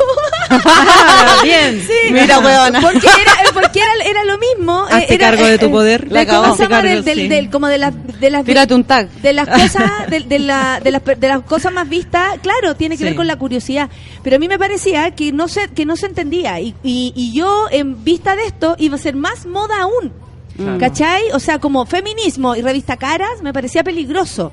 Pero es heavy Siempre como uno el que tiene que, que ir como... Y es súper difícil como distinguir porque entre entre Es en- entre negarse siempre y dejarlo convertido casi como un mensaje de Por eso nos conocimos nosotros, Claro, porque claro. fue como, ¿a quién le doy una entrevista? Yo también me sentía como insegura. Y dije, bueno, si no era Alejandra Mat, y lo digo, ¿por qué lo expreso de esta forma? Porque a mí se me agarró como moda, po. Por eso, por eso me hago cargo. Porque, ah, lo que tú dices es moda. Ahora todas piensan como la otra. Y, es- y son tan como gritonas como la, la Valdebenito. Y, y- y como eso, como, ah, like a Valdebenito, eres parecida a. Y no necesariamente estás dando un mensaje, quieres decir ciertas cosas, reclamar. Y, y a mí me dio susto. Entonces eh, tenía que ir a lugares seguros, conocí a la Ale, me parecía que era interesante y de ahí eh, eh, como elegílo, pero es, es muy complicado. Es complicado porque es uno está y sobre que huevos se todo el rato. manosea y se manosea todo el Sí. rato lo que uno quiere decir, no sabéis como que incluso qué fotografía van a poner. ¿te No, y- cachai? pero eso, eso también habla de la conciencia que uno, un- un- solo, solo una cosa, la conciencia que una, una como mujer feminista debería tener al momento de exponerse, ¿cachai? Sí. Porque, lo- mira, yo lo he hablado desde que vengo aquí diciendo que me tiene una foto secuestrada, que salgo en pelota, o sea, todas esas cuestiones que pasaron eh, como hitos del año, para mí ese fue un Sí, hito. vamos a revisar después. Lo que pasa es que la Ale se Yo tiene que retirar. que pero- Ay, verdad, verdad, perdónale. Sí. No, dale entonces ya, no, no, no hablo ni una guama. no, no, no, no. De ahí lo No, retomamos. No, yo Sí. simplemente quiero que, eh, claro, es es súper difícil porque en el fondo es un arte, no no tienes una carta GAN, un protocolo que decir ya, a esta entrevista voy, a esta no voy, este comercial participo, en este no voy, a la Teletón no voy, al Teletón. Nadie te dice qué es lo correcto y es claro, incorrecto, o- ¿no? o, cómo se puede usar o interpretar después. Eh, también, otra Pero cosa. yo encuentro que es súper valioso que tengas conciencia de ese poder porque también todos los movimientos también necesitan eh, estas figuras, po, como como no sé, pues el movi- movimiento de los derechos civiles en Estados Unidos necesitó su Martin Luther King y Nelson Mandela. Estás diciendo que Natalia claro. es con Martin Luther King. No, no nos estaría oyendo un poco a la mierda. No, no, no. Yo digo que todos los movimientos necesitan, necesitan, caras, necesitan, necesitan. personificar. Y, y mucho, mucho, mucho Sí. lo intentaron y lo intentaron desde todos lados. Y, y la verdad es que uno tiene que tener clarito lo que quiere, Claro. Lo que es representa, los riesgos, los qué es lo que representa. Claro, porque al final es una representación. Es Y una, yo es sentía una que hay tantas de un rol. y- claro. Y eso es un deber. Y eso es un deber y es Sí. un riesgo también. Es una porque te- responsabilidad. claro, Ale, ¿te quieres despedir con algunas palabras de este despedir, día? Quiero porque te tienes que ir más agradecer la, la, la oportunidad de haber participado en este espacio, eh, Nos conocerlas. En, Mañana en nos mayor vamos a conocer más. Mañana nos vamos a conocer como es debido. Mañana hay pijamada. Mañana hay pijamada. Eh, y a todas las monas y monos que siempre nos tratan con tanto cariño. Así que gracias. Ah, Feliz año nuevo. Eso. Todo va a ser mejor. 2018. Pero gracias por Todo va a eso. ser mejor a pesar de todo. A pesar de nosotras mismas. A pesar de nosotros. Oye, despedimos a la Ale, pero seguimos con la, con Ya. la Andra haciendo este recuento. Son las 10 con 2. La Ale se tiene que ir corriendo y nosotros nos vamos a escuchar música, por supuesto. Está ¿Con puro qué nos vamos? nota. Con Paul y Dua Lipa. No like, café con Atenzuela. Feel your eyes, they all over me. Don't be shy, take control of me. Get the vibe, it's gonna be lit tonight. Baby girl, you give me ten ton of fatness, give me some of that. Thinks with the badness, look how she at. Shape like a death, but I'm not just that. It's a good piece of mentals under the cap. A piece of game, I'm love how you chat. Watching every step of the paper, the way you got. Staying in my brain, memory not detached. Mainly my aim is to give it this love. Hypnotic the way you move. Let me acknowledge the way you do. Then I would not lie, baby. You beat me up like. It's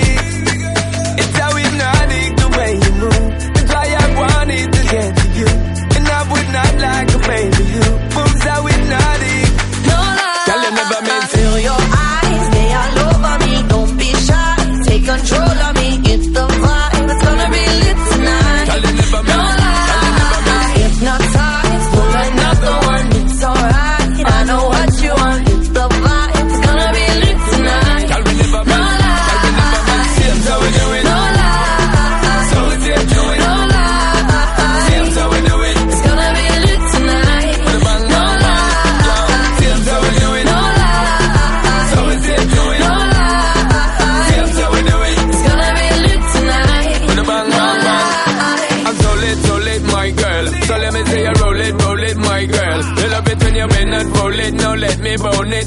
me own it, my girl. Give you all the style that I have myself. I say what, baby girl, that's my word. Give it the good loving that is preferred. You deserve it, so don't be scared. It's hypnotic the way you move. Let me acknowledge the way you do. Then I would not lie, baby. You beat me up like addict. It's how hypnotic the way you move. That's why I wanted to get to you. And I would not like a baby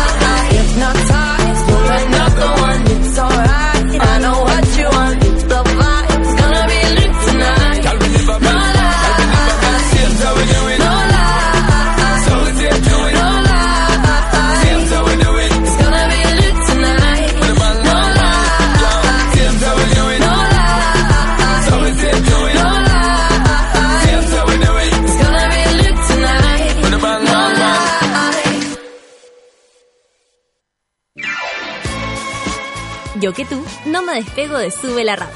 Ya regresa Café con Nata. Hoy en Sube la Radio. De lunes a viernes, a partir de las 13 horas, Isidora Ursúa te acompaña en tu break de almuerzo en el delivery de Sube la Radio. Noticias, datos y locura, directamente a la puerta de tu casa.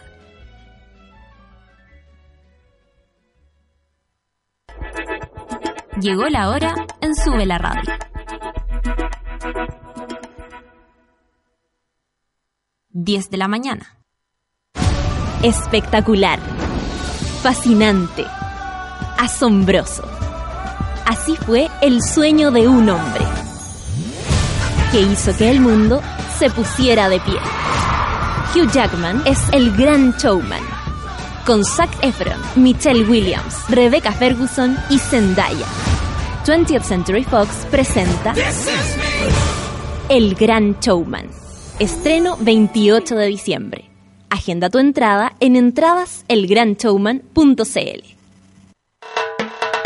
Sigue Café con Nata en Sube la Radio.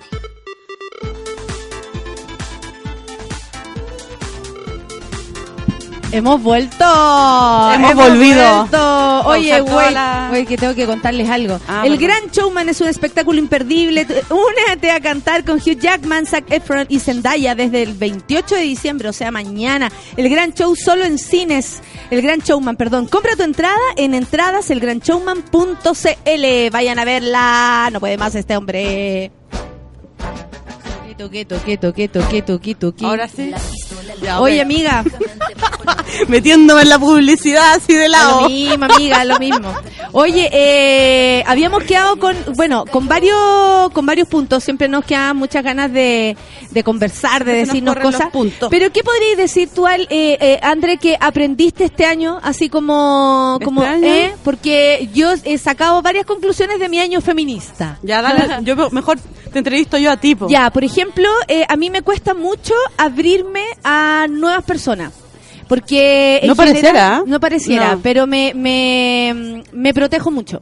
Mm. Eh, yo, yo creo que es por mi trabajo, pero mi grupo de amigos es del año del hoyo. O sea, César lo conozco a los 12, a Micho lo conozco a los 18. Eh, todos vienen hace, conmigo desde hace mucho tiempo, entonces es un plano seguro. Eh, y aquí la radio. ¿De qué te resguardáis en ese sentido? Como hablando desde el de feminismo. pasarlo mal ¿cachai? heavy, de pasarlo mal, de que hagan diferencia, de que me hagan sentir diferente en la mesa.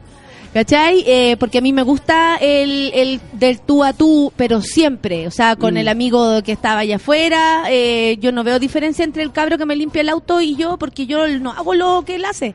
Entonces yo encuentro que igual es superior en algo a mí y con eso yo le debo todo el respeto del mundo. Yo me organizo así en mi vida, me enseñaron así, mi viejo es así, mi mamá es así, uno viene de arte. Mm. Pero por lo mismo, uno también es muy abierta y de pronto he tenido malas experiencias y por lo mismo eh, he tenido que elegir mejor.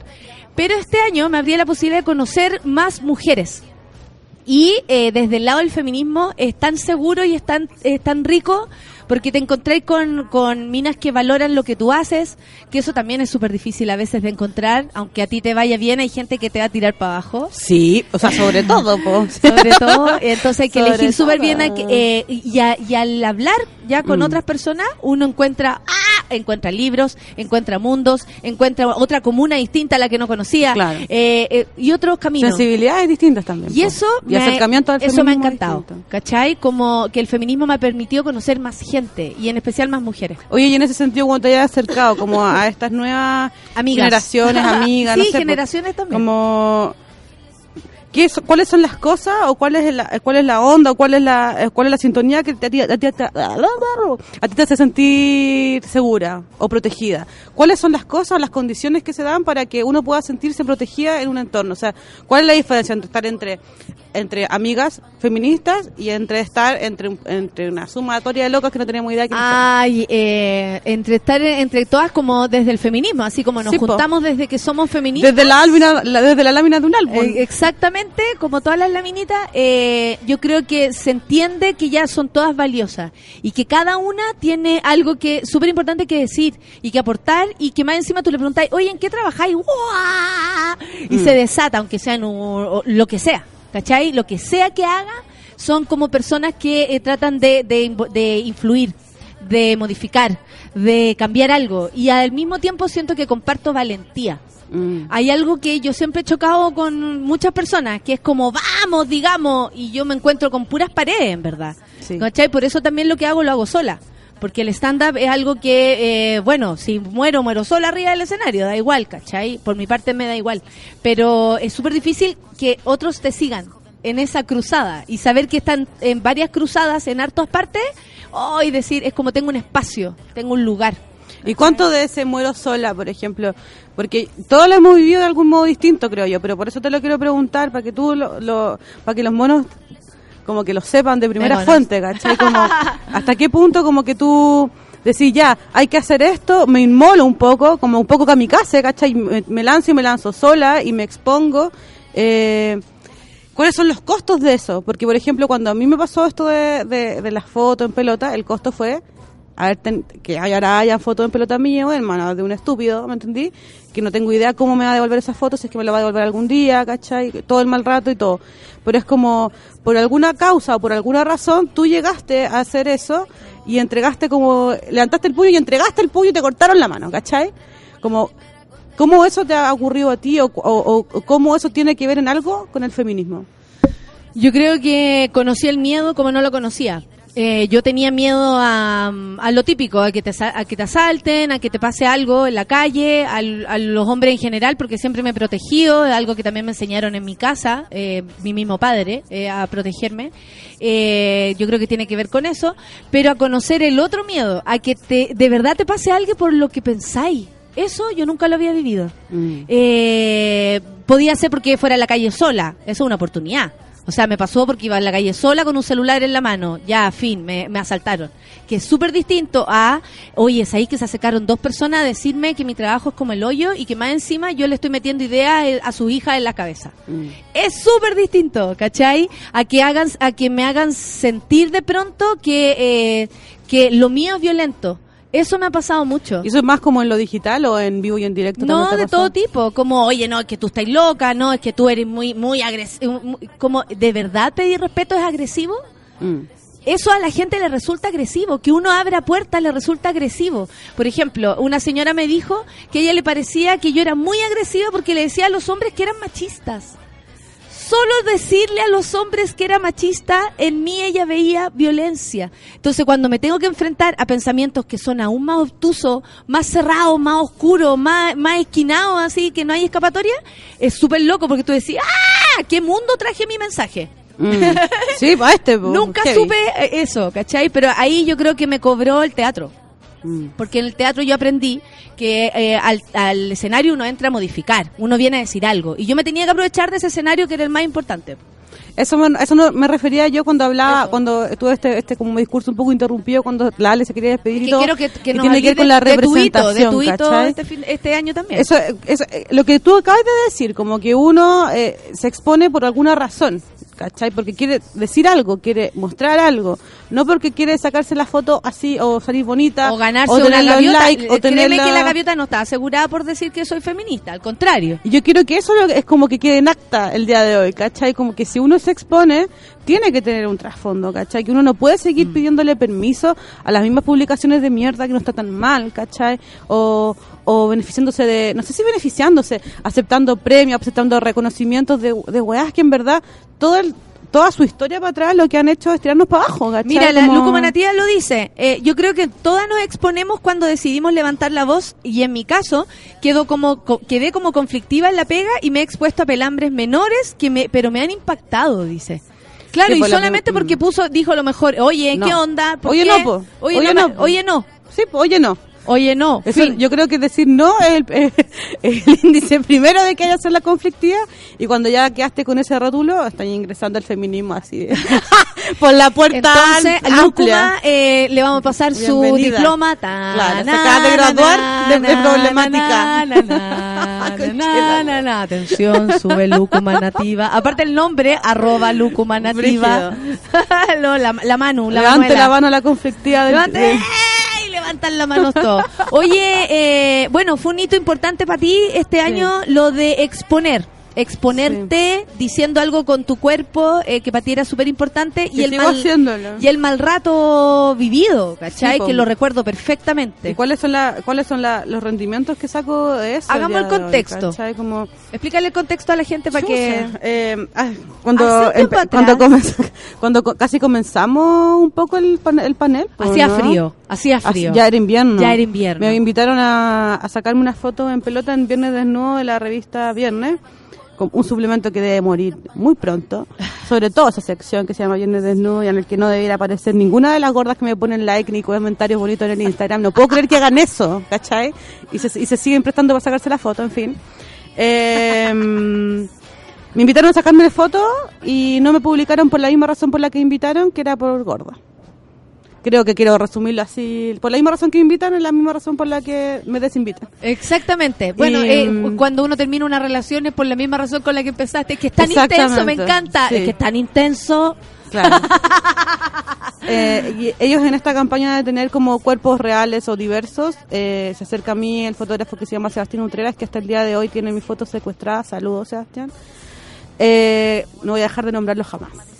Eh, esta, esta, estas fotos fueron trabajadas por una productora que se llama Territorio Comunicaciones, que después yo me enteré que la gente de Territorio Comunicaciones no estaba de acuerdo en hacer las fotos a las que me invitaron, porque yo era una persona enferma, o sea, de más a mí me ha llegado de todo hasta el día de hoy. por Espérate, Natalia, enferma por... por, por- gorda, po, porque yo estoy enferma. ¿Cómo voy a mostrar a una persona enferma? Yo me pregunto, ¿estas locas flaquísimas tan sanas? No, ¿No, no le pero podéis me sacar entonces foto a una persona con cáncer, con SIDA? ¿Cómo sabes tú si alguien tiene SIDA? O sea, no sé. ¿Cuánta ¿cachai? gente ¿Qué fotografía tipo de razón es esa, loco? ¿Cachai? Claro. Como, bueno, la weá indecente, ya filo. Aparte que ellos Eh, tampoco saben si tú estás o no saludable. Mira, yo tengo dos mi- mis tetas al día, te digo, tío, te súper saludable. Tengo mi gané rosado al día, no me No, tengo todo ok, todo ok. Hasta el doctor se, se sorprendió. ¿Viste? No, pero eso es, es un elemento, o sea, que, que puro prejuicio finalmente. Sí, y no entendemos ni siquiera los cuerpos humanos. No, pues ellos no quieren ver la diversidad de los cuerpos humanos, porque ellos quieren ver cuerpos, pero ¿qué cuerpos? Los mismos de siempre, los que los que vemos en la publicidad, los que vemos en la tele, los que vemos en las telenovelas. Lo que hablamos los el otro vemos- día con la Pao, con la Solte, que es Totalmente. como una mujer eh, de un rango social alto, con, eh, con poca ropa, es elegancia, Claro. es prestancia, mira qué jugada, nos está diciendo algo, su cuerpo fantástico. Una persona de estrato social bajo o reconocida por aquello, O que tenga un cuerpo como de estrato de clase baja, como el mío, ¿cachai? Ah. Gordo, porque mi cuerpo representa clase también, ¿cachai? pero por lo que se entiende, amiga, porque cuerpos así y asá hay en todos lados. Claro. O sea, eso es lo que se entiende. Es algo Créeme que la cuica, igual, la cuica gorda existe y probablemente lo pasa bastante mal. Sí, igual se supone que Su un amiga como- más flaca, imagínate cómo... ¡Uy! no, ese mundo pago... No, atroz. Pues se supone que una, una de las razones o lo que yo llego a entender de por las cuales no publican esto es porque mi cuerpo no se debería mostrar como es. De alguna manera porque es feo, o porque es grosero, o porque es indeseable al final. les, da, les dio miedo, ¿cachai? Es obvio, les dio miedo. Y mm, a mí no me da miedo mi cuerpo, ¿cachai? Pero a ti, Y- ¿qué te pasa cuando cuando escucháis que personas dicen indeseable o tú lo o tú lo O relacionas? enferma, a Eh, tratarme de enferma, bueno. ¿qué pensáis A los tú 32 eso? años me trataron de enferma. Sí, no, bueno, sí, a mí o sea, también me han tratado heavy, todo. Como- Pero, ¿qué pensáis? Que estamos súper dañados, pues, ¿cachai? Como... ¿Te hace daño todavía? Esto- obvio que sí, pues porque después cuando yo vuelvo a ver cosas de estas mismas personas que dicen esto, de hecho la niña que dijo esto, que es una niña que se llama Elisa no sé cuánto, eh, hizo noticia también por una cosa de abuso de su padre, ¿cachai? Como, Su padrastro. ¿me entendí? ¿Qué hago yo ahí? Como, ¿puedo seguir criticándole al mismo modo, con la misma violencia con la que yo recibo estas palabras o no? ¿Cachai? Como... Pasan cosas como ser feminista, no solamente tirar caca, ¿cachai? O irse contra las personas. Esa persona también tiene sus temas. ¿Y qué hago yo con eso? ¿La apaño? A pesar de lo que ella está haciendo o de lo que ella hizo. ¿Me entendí? Como me- me- me- el feminismo, el sentido, o este hito para mí en mi vida personal, que también fue un poco público, ¿cachai? Eh, me ponen estos, en estos en estos problemas. Pues por un lado, apañarme a mí, representarme a mí misma como Sí. gerente de mí, y por otro lado, no desoír estas cosas que están pasando por la vida de otras, Pa- personas que te han atacado o que te han puta menoscabado, por, por decirlo así. ¿Sabéis que si hay algo que he aprendido de, eh, al, al convertirme o al querer ser convertida eh, al feminismo así Mm. absolutamente? Es a evitar los prejuicios. Eh, el prejuicio Mm. es súper machista, el prejuicio es homofóbico, el prejuicio es vertical, el prejuicio eh, aumenta la diferencia de clase entre nosotros, todo, todo va desde el prejuicio, porque eh, yo puedo decir, ¡ay, pero enferma! No, esa es tu primera mirada. A ver, pero ¿qué pasa si tú, ya, te escuchaste decir en tu cabeza, oye, esa persona a lo mejor está enferma, eh, la, la, la. A ver, eh, eh, a ver, cortemos eso, eh, porque yo hago ese entrenamiento, Mm. como, a ver, no lo voy a decir, ¿qué veo nomás? Veo una mujer que se quiere sacar una foto. Fin. ¿Estoy de acuerdo? ¿Por qué no estoy de acuerdo? ¿Qué me molesta de esto? Me lo voy a preguntar. Ah, Natalia, ¿te molesta que ver una persona gorda? Mira, mira, yo no sabía eso de ti. Yo a veces me hago eso con el ego. Sí, y es bacán, como preguntárselo. ¿Por qué te molesta? A, a uno mismo así. ¿Por qué te molesta esto? ¿Por qué esto lo estás viendo como algo penca? ¿Qué te hace pensar que eso es penca y de pronto tu discurso es absolutamente machista? Mm. ¿Qué te hace pensar que Daniela Chávez es lo que es Sí, eh, eh, y, y- y no es lo que realmente ella quiere representar? ¿Por qué porque- para ti es ella al Porque el otro dice de- lo que ella es o lo que ella representa. ¿Por qué Porque sus no hay una dicen lo que ella voluntad propia de, de- de poder representarse, ¿cachai? De editarse. Si estamos todo el día en eso, sacándonos fotos y autoeditándonos y subiéndolas al Instagram, es una práctica que tenemos todo el día, la mayoría de los millennials. Yo soy abuela de millennials, pero pero, es una no práctica que hacemos, nos editamos todo el día porque eh, en, en lo, en- en lo público y en lo político no, no, no ejercemos ese derecho de poder mostrarnos como queremos mostrarnos y de poder ser de modos distintos cada vez que queramos serlo. Hoy día yo estudio filosofía y te voy a dar una charla de eso y mañana de feminismo y después de reggaetón y después de, de la gordofobia y después, ¿y por qué no? De si yo trabajo en todo porque me encanta. ¿me entendís? Claro, como claro.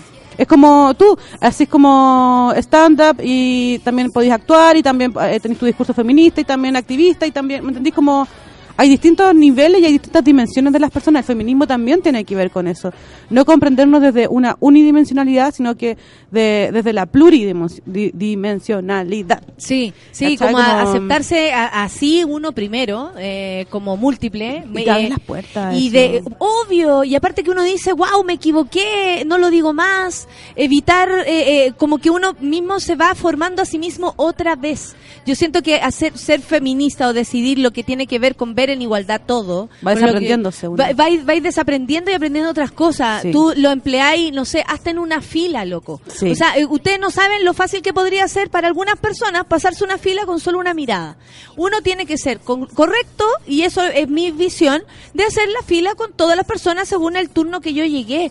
Obvio. Fin, y no le veo no le veo el problema y muchas personas intentan o me dicen, hey, ¿por qué no? lo- ¿Por qué?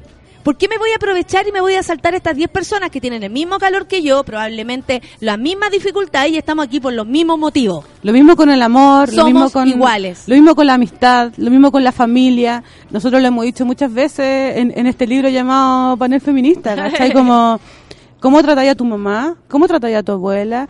El otro día leí un meme ¿Cómo que... las juzgas a ella? Sí, sí, ¿cómo la, cuando le regaláis ropa, ¿cómo la queréis vestir? Preocúpate de eso, ¿cachai? Porque no puede ser que sigamos infantilizando a nuestras mamás o a nuestras abuelas, no puede ser que sigamos como tapándolas, silenciándolas, Claro. ensegueciéndolas, ¿cachai? Como eh, estos hombres que se, que se llaman como feministas, que eh, yo creo que sí es posible que los hombres sean feministas, ¿cachai? Eh, acompañándonos primero que nada. como revisen Ya va debajo de la mesa. Ya vamos a ir a hacer la diligencia, pero usted en silencio. Eh, ¿Cómo tratan a sus, a sus mamás? ¿Cuál es la, cuando nosotros nos quejamos de nuestras parejas. ¿Cómo las ves? Sí, weón. Desde lejos, ¿Cómo- mi pobre mamá. ¿La ves así? ¿Consideras que ella es una pobre mujer? O también, ¿cómo, cómo, cómo, cómo, se acercan a ellas? ¿Las usan? ¿Las utilizan? Como, utilizarla también significa voy a ir a comer con mi mamá y que mi mamá me alimente, ¿cachai? Porque tu mamá no tiene por qué alimentarte, tenés cuántos años ya. O sea, hay un montón de cosas. Había un meme que, decía, códigos, pero igual eh, se saltan todas estas cosas que estamos diciendo, como el código de ir a almorzar con la mamá. mal comprender el amor con el servicio, ¿cachai? Con la entrega como irrenunciable de una madre. Y la las madre mujeres puede renunciar también. a eso, y, las mujeres también, algunas más grandes, más viejas, fueron criadas desde ese rollo. Claro, desde no eh, podemos seguir repitiendo el amor con el amor igual a Claro, servicio. claro, te doy algo para que tú sientas que yo te quiero y esa es la forma también, pues si no había, no podían ir a comprar una camisa para el gallo que les gustaba, tenían que servir un plato de comida porque era el, pero eso está confundido ahora y está además como agrandado, las Sí, personas po. lo siguen eh, manteniendo. Es el piloto automático que tenemos que apagar. Claro. ¿cachai? Porque en la medida que podamos apagar eso, se van a aprender otros, ¿cachai? Por ejemplo, el del goce de- del cuerpo, ¿cachai? El de tener tiempo para una misma, el de la libertad, en, la libertad en términos de tiempo, de, de recursos, ¿cachai? O de, de reconocer que existen todos los gustos. Por ejemplo, que tú decís, También. pucha, ¿quién se va a fijar en mí? Sí, va a haber alguien, Sí, hija, sí. hijo, sí, va a haber alguien. Sí. Va a haber alguien porque para todos hay alguien y por último para divertirse siempre va a haber Yo creo que hay alguienes. Alguienes. ¿Cachai? Siempre va a haber algo por ahí que se va, va a fijar la atención en uno. Como esa, eh, que heavy lo- la mirada que uno tiene de uno mismo hace que para afuera también te limites o te expandas. ¿Cachai? Eh, y eso y eso lle- llevaba como al ámbito de lo de lo privado o de lo íntimo como la sexualidad ¿cachai? Tiene que tener otro tipo de correlato o sea cuando uno es feminista no es solamente feminista en la calle en el carrete en la pega también es- también en la cama y ahí es cuando empiezan a pasar cosas interesantes creo yo desde que uno se pone a durear un poco más heavy como igual las relaciones en la cama han cambiado ¿cachai? como Sí, uno po. ya demanda co- así por la abajo, pues, ¿cachai? ¿Me entendís? Como antes era como O lo mismo nada, pues, y era como, ay, ojalá que, y era como, no, Es lo pues, mismo el condón, amiga. O sea, usted Claro. quiere, tú, amiga, quieres tirar, usted ande con sus condones, porque le van Sí, a salir por ahí conmigo. que no tengo, no, que justo no compré, y bueno, para pa, pa, fierro pelado, como le dicen. No, pues loca, y ahí No la pierde, idea. en serio, así Entonces, como quién si se uno- pega las cuestiones, quién anda Sí. preocupado, urgía. Si uno cuida ¿cachai? su propia sexualidad y no la ve en relación a otro, Mm. porque es que él compra el condón, ¿por qué No. él, por qué él va a comprar No, y- el y condón hay que ir o más solo allá. una parte de la relación? Va a comprar el condón, ya sean Claro. dos mujeres, ya sean dos hombres. Claro. Los dos se hacen cargo de esto. Y hay que ir más allá, pues la mujer precavida, en ese club en el que yo estoy, Tira por dos. tiene, tiene variedad. Porque no, te, no puede llegar a la sorpresa y, que no le quede, pues bueno. O sea, cosas así súper simples, la gente se va a estar cagada la risa. Pero de verdad, ¿cachai? Tú tenés que eh, satisfacerte a ti misma, ¿cachai? Tú tenés que buscar ese espacio de cosas. Eh, si tú no lo buscas, no lo vas a alcanzar, ¿cachai? Y me da mucha pena, ¿cachai? Porque de una manera uno también lo vive cuando, cuando lee estos reportajes sobre la sexualidad femenina. Yo siempre los leo, puta, porque, bueno, me interesa, pero también porque...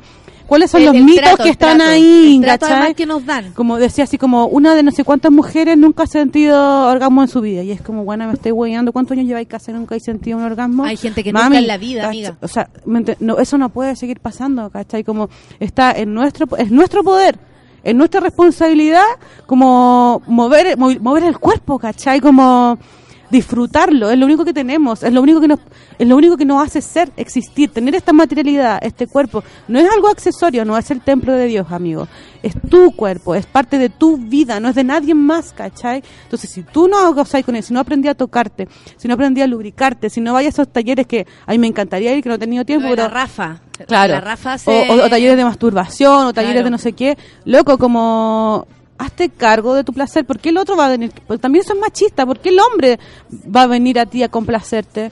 Loco, ya no estamos en las películas de Disney, ¿cachai? Y, es, cre- y creo que ese es, el, es uno de los grandes mensajes del feminismo, ¿cachai? bueno. Eso no existe, ¿cachai? Mira, la Lúcuma Nativa, ella, eh, Ella es parte del panel feminista el diploma, de con diploma de feminista entregado esta mañana, dice, una de las cosas hermosas del feminismo en que en muchos casos nos relacionamos desde nuestras dudas y nuestros conflictos, pero siento que desde ese lugar construimos juntas. Claro, pues desde la duda. Oye, ¿cómo será esto? de ¿De qué será esto? Eh, oye, yo hice esto, bien, y hay otra que te dice, bien, súper bien, voy, qué bueno que vaya a ir a ese lugar. Y hay otra que te dice, pucha, no, yo me cuidaría. Y ahí uno aprende. La Gaby Guerra dice, a mí me despidieron del hospital Van Buren por confrontacional. Para Katy Vázquez era malo decir las cosas... hoy día, ¿eh? No, y esta viene con funa y todo. Para Katy Vázquez era malo decir las cosas de frente y me importa un loli decir su nombre, perrita, me dice. Como Me con, con sílaba separada. Perrita. Perrita. Eh, oye, le mandamos un saludo a la Constonta. ¡Ah! Tienes parte de un trío fantástico que, nos hicimos el- el- la Sí. semana pasada y nos fuimos a comer al Japón, nos dimos una rico. torta. Ella es como, ella es como uno de mis aprendizajes del feminismo este año, ¿cachai? Porque la conocí a ella. Amigas y- nuevas. ami- ella es una amiga nueva este año. Con la Javi, muy amiga con la. Javi Tapia hicimos También. una amiga eh, y ya nos hicimos como uno se va firmando, Mm. ¿cachai? La, la Pao, eh, la Solte también, ahí hay una, y, y ella tiene un grupo y me hizo conocer a muchas niñas también fantásticas, puras mujeres fantásticas. se que tejen las redes del mal. que me siento además muy muy yo ahí. ¿Cachai? Y otra yo. Es distinto como uno eh, puede ser en esos grupos. Eh, y yo era un ojo solo, loco. La Gloria dice, eso de, de abuelita. No es de emoción. es de Eso emoción del trato a nuestras madres es tan verdad, dice la Gloria, cómo las tratamos es como estamos viviendo y comportándonos con el resto. Yo creo que lo de la, lo- la mamá siempre marca, o- porque una vez a mí me preguntaron hace un tiempo cuál, cuál había sido el último momento que había llorado.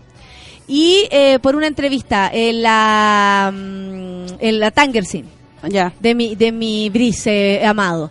Y resulta que me hicieron esa pregunta y mi respuesta fue muy cortita, que fue como lloré cuando mi vieja me llamó el otro día y me dice que está contenta. Y cortamos y yo me puse a llorar. Porque de verdad no la había escuchado nunca o no recuerdo de cuándo que no la escuchaba decir que estaba contenta. Y ellos quedaron así como, "Ah, eso, y de ahí me puse a reflexionar en lo importante o cuántas veces han visto a su madre felices. El- Sí. el- la mamá de uno marca lo que ha sido Chile. Sí. Lo que ha sido Chile. Son mujeres, como tú decías, que no han vivido eh, a veces orgasmo. Son mujeres que no han amado plenamente, por ejemplo. Se han postergado. Se han postergado. el amor como postergación. Son mujeres que han eh, estudiado en, en términos de desfase, o sea, están criando, estudiando, amando, viviendo en la abuela, la mamá y todas las otras obli- Y obligaciones. así es como nosotros hemos aprendido a ser multidimensionales, porque le hemos visto el sacrificio de nuestras mamás. ¿cachai? Exactamente. A nosotros siempre nos han mostrado las madres múltiples que hacen un montón de cosas. Mi vieja estudiaba, era esposa, hija, porque debo decir que ser hija de mi abuela es una labor. Eh, hija y mamá de nosotros tres y además estaba estudiando. O sea, eran mil cosas. Por supuesto que a mí me interesan mil cosas más. Sí, po. porque ella me enseñó con su ejemplo que esto era así. Así que no se ¿Cachai? venga a sorprender ahora que uno hace 80 cuestiones. Oye, ¿cómo es que tú haces esto y haces lo otro? Y, así- y es como, bueno, ¿y tu mamá qué hace? Oye, espérate que la Constanta se tomó el programa porque me dan tanta risa la historia de la Constanta en Instagram. Dice Sí. acá la Pau Brau, oye, toda la razón, las mejores. No te proyectes es una frase maravillosa que surge en conversaciones libres de feminismo, libertad y tolerancia. Yo la uso mucho, weón. Porque es como, ay, ay, ahora van a venir todas y, y nos van a pegar. No te proyectes, guagua. Eso lo harías tú.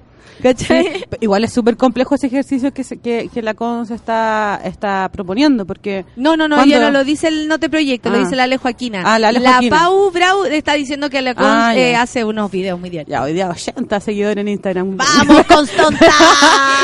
la cosa es como, es complejo no proyectarse, porque funcionamos un poco a través de eso. La Por única... eso es lindo que te cuando te lo dicen. Oye, no te proyectes, yo no lo haría así. Sí. Está, no, yo, yo, creo, yo creo que un ejercicio súper sano, pero también es, eh, tomamos conciencia de cómo nuestro, nuestra como nu- nuestra identidad se sustenta sobre esa proyección. Pues no, pues ¿cómo voy a hacer esto si yo he hecho estas cosas prejuicios. antes? Eres tú mismo, el diablo se pisa ¿Cachai? La, conse- la, co- la consecuencia de algún modo viene de la mano con este seguirse a sí mismo. La Kim ¿Qué es sí dice, me encanta, es verdad, nos unimos en dudas para otras personas son casi, que para otras personas son casi un tabú. Nos unimos en la duda. ¿Qué hago? A mí me han preguntado, ¿y qué hago ahora? Y yo también he preguntado, ¿y qué hago? ¿Qué opinan? ¿Qué opinan de que vaya a tal parte? Y, y varias me dijeron, sí, sí, y ahí uno puede decir, bacán, tengo, o sea, yo, mi intuición era parecida y es rico a veces decir, ¿qué hago? Mm. Entregarse a la ayuda de las amigas es, ba- es bacán. Dice, Sí. he encontrado tantas cosas en común con muchas y es maravilloso. Eh, bacán. La Pame Figueroa, mi mamá también las hizo todas. Mamá, esposa, hija, dueña de casa, estudiante y trabajadora al mismo tiempo. Pero hoy es mujer, eh, hoy que es mujer, logró ser feliz. ¿Cacha? O sea, fue todo eso y ahora ella, eh, ahora ella la ve feliz porque, según la PAME, es mujer, más que cualquier otra labor. Y hay que ir un poco más atrás. Además de la mamá, yo creo que hay que revelar, eh, eh, relevar eh, el rol de las abuelas, que son, la mayoría nos ha criado, la mayoría ha vivido como las violencias y la y el Chile más Ahí conservador, todo, las miserias más terribles, ¿cachai? Entonces, eh, las abuelas, el día de hoy, eh, son, yo creo que son un espacio en el que nosotros podemos no solamente como aprender, sino que también habitar una memoria antigua, como escucharlas, ¿cachai? No es anodino de que las civilizaciones antiguas escuchaban a los viejos, ¿cachai? Nosotros no los estamos escuchando. Por último, No para estamos siendo desaprender. presentes. Exactamente, porque hay muchas cosas que valores, como la familia es lo primero, la virginidad, todas esas cosas que nosotros nos cargan y que no queremos seguir qué, proyectando. No, y cuando te dicen por qué, es porque, bueno, mi papá una vez me dijo que yo tenía, y hay una historia detrás de, ese, de esa creencia como retrógrada. Y ese es el único modo que nosotros tenemos de comprender cómo esos valores que nosotros nos deshumanizan, ¿no? nos cargan en nuestra familia, han ingresado. Por alguna razón esos valores están ahí, ¿cachai? Mira, Lavania dice, decirse feminista es inmediatamente ver caras de impacto alrededor. Mm. Me queda tanto por aprender, leer y pelear, pero me siento con ganas y motivada. Gracias por tanto, nos dice Lavania. La Anabel dice, encuentro que es muy importante discutir la enfermedad de la obesidad desde el feminismo. Decir, ama No, tu la- cuerpo la y tu salud. Espérate, voy a, voy a leerlo entero para que te quede el contexto. po. Encuentro que es muy importante decir, eh, discutir la enfermedad de la obesidad desde el feminismo. Decir, ama tu cuerpo y tu salud. Tu columna que no soporte más peso del que puede y no del que tienes que ser como el de la revista. No estoy de acuerdo. Pero lo, lo está planteando desde el punto de vista, es lo que leo yo, Mm. porque no sé si lo leí bien, con, lo leí con las comas, eso sí, eh, que eh, él ya plantea como la obesidad es un tema y, la, ve- y, y al otro lado tenemos la revista. La obesidad es una enfermedad, es una palabra, un diagnóstico médico. Un diagnóstico médico. ¿Cachai? Eso no quiere decir que, dia- que, que identifique a un cuerpo en especial, porque no identifica necesariamente un cuerpo gordo. Hay muchos cuerpos gordos, hay tantos gordos como cuerpos hay- como cuerpos gordos existen. Define ¿me enfermedad. Es como- ¿Cuándo un cuerpo es gordo o deja de ser gordo? ¿Cuál es la medida? Porque hablemos fuera de la salud, ¿cachai? Hablemos de verdad, antropológicamente, históricamente, humaniz- humanicemos ese cuerpo gordo, que no es solamente un cuerpo enfermo, es un cuerpo viviente, un cuerpo que tiene que vestirse, un cuerpo que tiene que amar, un cuerpo que goza, un cuerpo que sufre, un cuerpo que se cansa. Como todos los otros cuerpos, los flacos también, ¿cachai? Obvio, si Entonces- todos tienen fatalidades.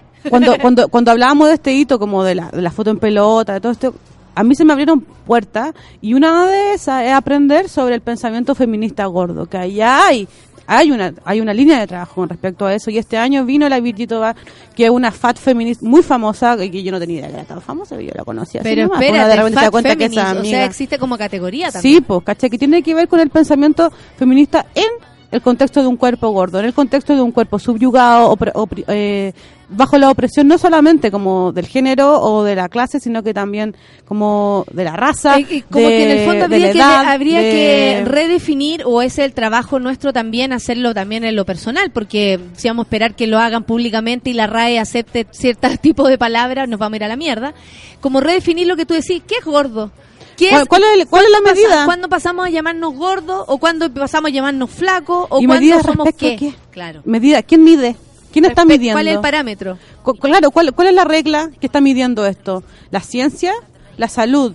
¿La farmacéutica? ¿Quién está midiendo lo, lo que, es, lo que es flaco, lo que es gordo? ¿Cachai? Como la yo, publicidad, o sea, la televisión.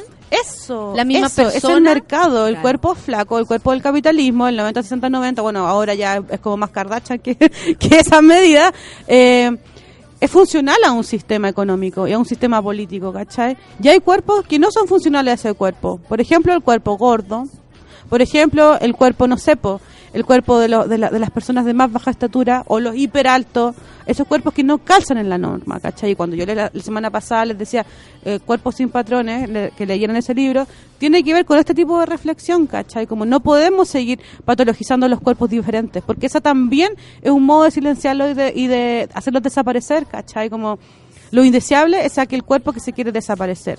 Y nosotros en Chile ya tenemos experiencias con respecto a los cuerpos desaparecidos, ¿cachai? No es nuevo para nosotros, no podemos desaparecerlo de otro modo, ¿cachai? Oye, la Ro dice, a mí me crió mi abuela que es la más bacán del mundo mundial. La María Ángel dice, me cuesta un poco quedar clara con el feminismo, no pasan dos segundos, miro para el otro lado y el machismo está tan normalizado. Sí, Oye, eh, André, son las 10 con 39, nos pasamos un poquito, ya llegaron nuestras invitadas directamente desde muchas partes del mundo. Estas son tres locas. No, de, de cagar. Sí, tocan hoy día más tatú? encima en la, en la, ¿cómo se llama? En la, en la fiesta del, de la plaza. En la fiesta ya en Huemul. Ah. No, y vienen con instrumento y todo. Son tres bacanas argentinas. eh, no sé si todas son argentinas. Mira, te voy a decir al tiro en qué fiesta van a participar. Esta cosa es muy bonita. Llegaron las Icanusi, así se Ah, llaman ya. estos tres. Y ayer estuve escuchando y está muy bueno. Muy bueno. Feminismo mismo, amiga. Feminismo mismo ahí, con verbo, con verbo. Feminismo mismo. El, el- el feminismo es verbo no sustantivo, acuérdense. Buena. Eh, te va ahí, André. Un beso grande. Nos vemos mañana. Nos vemos mañana nosotras. Feliz, feliz año nuevo a todos. Que el 2018 nos traiga menos menos violencia, menos femicidio, más actividad en la calle. Estamos obligados, cabras, porque viene Piñera, así que a comprar setillas nuevas, porque a- vamos a tener que salir. Sí, vamos, a tener que, salir a marchar. Así nomás es la cosa y gritar más fuerte. Para eso estamos acá. Un beso Son a todos. 10 con 40. Gracias, Andre, por Nos todo vemos. este año y nos vemos la próxima semana. Ya. DJ Huy Good Times es lo que viene. Luego nos encontramos con la Icanusi Café con Nata en su vela. Sí.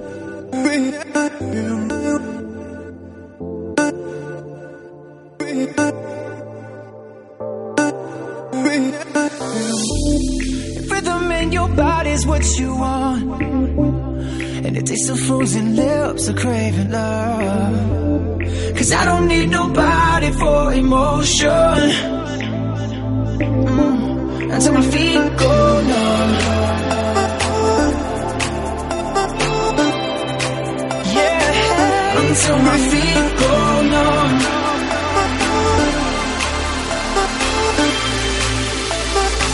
Until my feet go.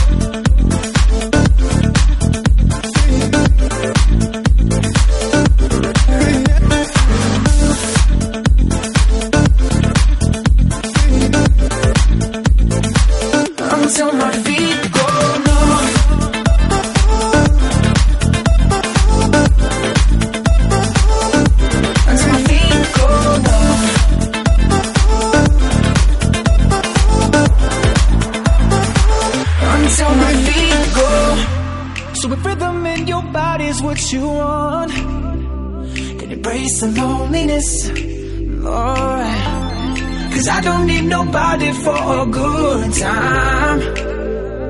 Uh, until my feet go numb. Yeah, until my feet go numb.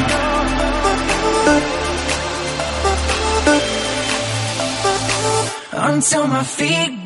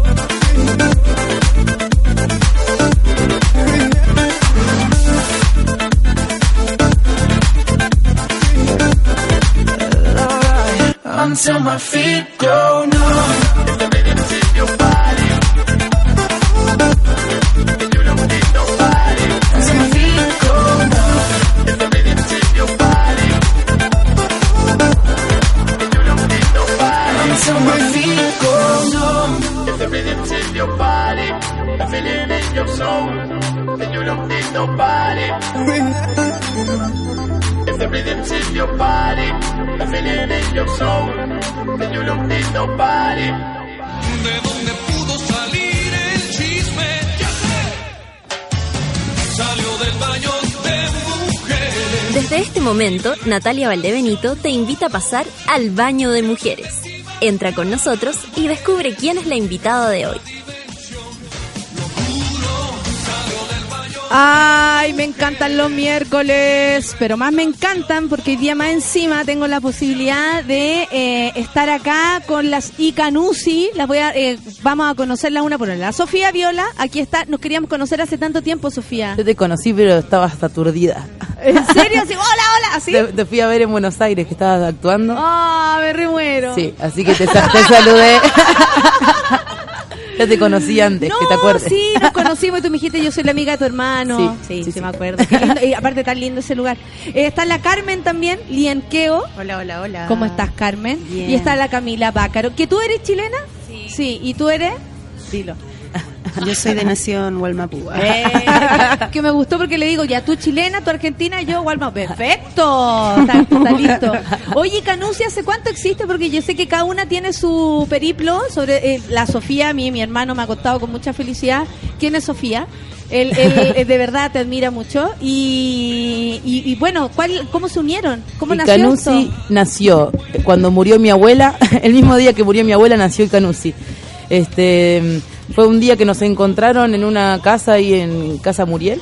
Eh, hicimos un concierto como que nos juntaron y ¿Se ahí conocían? como no y fue un flechazo así nos enamoramos y, y bueno finalmente la Camila me invitó a vivir a su casa y, y la Carmen estaba ahí también entonces ahí empezó como a caldearse este mm, este aquelarre ambulante Qué bonito. ¿Quiere contar algo? ¿Cómo fue eso? Acércate bien al micrófono para que... Aló, aló, aló. Ahí Ahí, sí. para que te escuchemos. Fue el año pasado. No, no, fue el año pasado, hace como un año. o- No, El- fue el 15 de agosto. Fue Mesur el 15, 2015. hace un año y medio, ¿o ¿no? Sí, año y medio. Sí, Año y año y medio. medio. No, y de ahí en adelante una vorágine de encontrarnos en distintos lugares. Hemos estado recorriendo ya varios, Viajan muchísimo. varios países ya con buenas y muy malas experiencias. ¿En serio? Como todo en la vida. No. Como todo en la vida. Oye, las caras, o sea, tengo ganas de saber.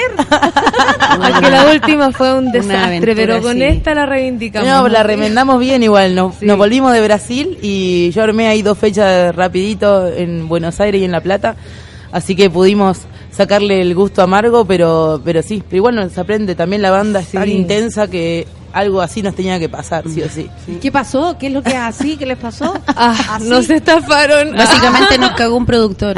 Nos cagó un O productor. sea, lo, así. lo constante, lamentable aparte porque cagan a- es como cagarse entre entre compañeros. No es que eso mismo hace, piensa claro. uno, esa weá no se hace. ¿Cómo vaya a trabajar si te cagáis donde comí? Esa weá no, no existe. Por supuesto que sí. Oye, eh, el nombre, ¿por qué se llaman así? ¿Qué es lo que es Icanusi? Bueno, es una historia mu- muy larga y muy corta. Este, y Canusi se le llama a la energía como, digamos, la energía negativa o el, el diablito, le dicen los de la Sierra Nevada, en Colombia. Y es la canción que, que bueno, no sé cómo, pero se, se apoderó de nosotras y terminamos poniéndole nuestro nombre Canusi. Y es el diablito. Y la canción es muy bonita, que se le canta como a esa parte negativa porque también hay que cantarle, no todo, como acá se le canta lo divino y el humano, ¿no? Ahí- se le canta a- al diablito y después a un montón de... Somos no re paganas igual. Claro, somos muy paganas, sí. Y, y bueno, surgió ahí también como, ¡ah, diablo! ah, somos- Quiero ser la bruja Sí, mala. queremos que salgan sapos de nuestros instrumentos. Oye, ¿cómo se unen las tres? Porque, eh, como ustedes decían, se enamoraron y todo, pero eh, cada una tiene su elemento. po. ¿Qué es lo que aporta, por Claro. ejemplo, la Carmen? ¿Qué es lo que aporta, qué es lo que aporta cada una para que exista esta esta diablita llamada Icanusi? Yo creo que básicamente, básicamente un sentimiento de admiración profunda por el trabajo de, de nosotras eh, particularmente y las ganas de sonar. Creo que fundamentalmente eso es lo que lo que es como la característica princi- principal, lo que motiva la música. Otra vez escuchaba a la Camila en otra entre- entrevista que le hicieron y dijo, puta, hacía el factor sorpresa y, y, y, y esta construcción que nace de construir canciones en torno a la amistad, que es súper profunda y verdadera. Claro. Mientras claro. existe, porque para que esto pase, la Sofía tiene que atravesar la cordillera o nosotros tenemos que viajar a algún lado, ¿cachai? Eh, es acción concreta y movimiento constante. Es rico eso, porque cada vez que nos juntamos pasan cosas intensas. Tocamos, hacemos canciones, ahora nos vamos a juntar a grabar, nos vamos a Valpo a tocar con el bloque depresivo, mañana con la plaza. Entonces, eh, eh, es combustión. Con sí. además. Oh, sí. Oh, sí. Oye, las diosas, Fundación Las Diosas. Eh, oye, esa voy a crear yo para cuando ya todas las artistas seamos viejas y vayamos a morir ahí. Fundación bueno. Las Con Diosas, dignidad. Marihuana. Quiero un lugar, favor. Reservo mi, mi nicho. Van a ver ena- enanos en zunga. paseándose para puro vacilar. Oye, eh, las quiero escuchar. Ustedes vienen armadillas, valga la redundancia, Estamos- con los armadillos. Eh, escuchemos algo, nos quieren cantar. Para nosotros es realmente un honor porque ustedes sabrán que hasta ahora no cualquiera lo hace. Entonces yo pido con mucho cuidado, quieren cantar. Si me dicen que no, está todo bien, ¿ah? Pero Mira cómo mucho venimos. gusto. Pero mira cómo viene. Y Canusi en Café con Nata. ¿La devota? La devota, bueno, como quieran. Ya. La devota, que es letra de Carla Bacaro, la hermana de la Camila. Este, Perfecto, todas pu- puras mujeres colaborando y Sí, esta es la canción de la novela de las 3 de la tarde de todo un continente. Sí, la de Boca.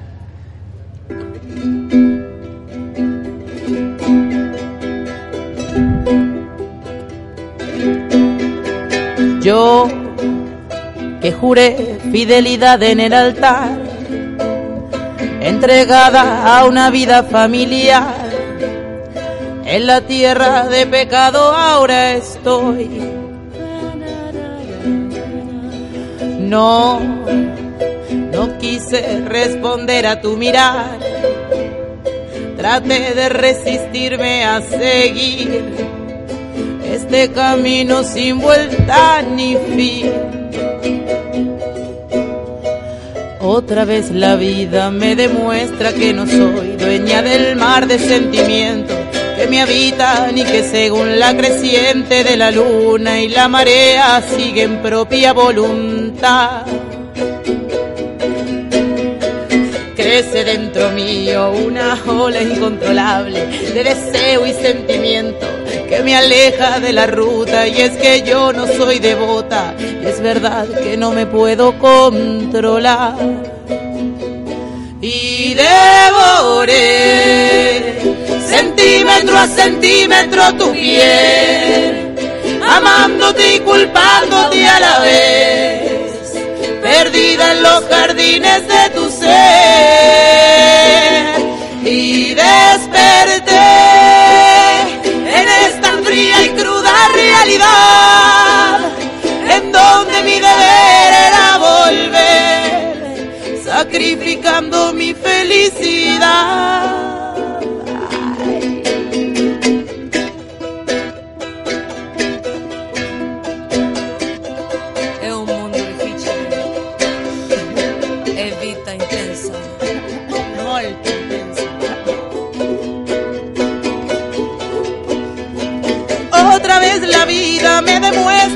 demuestra que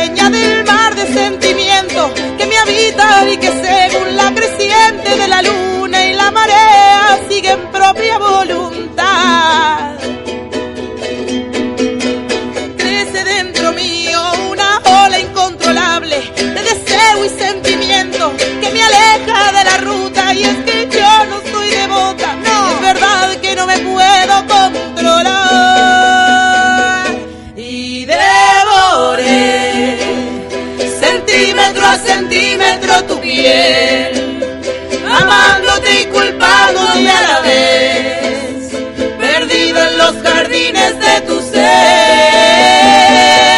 y desperté en esta fría y cruda realidad,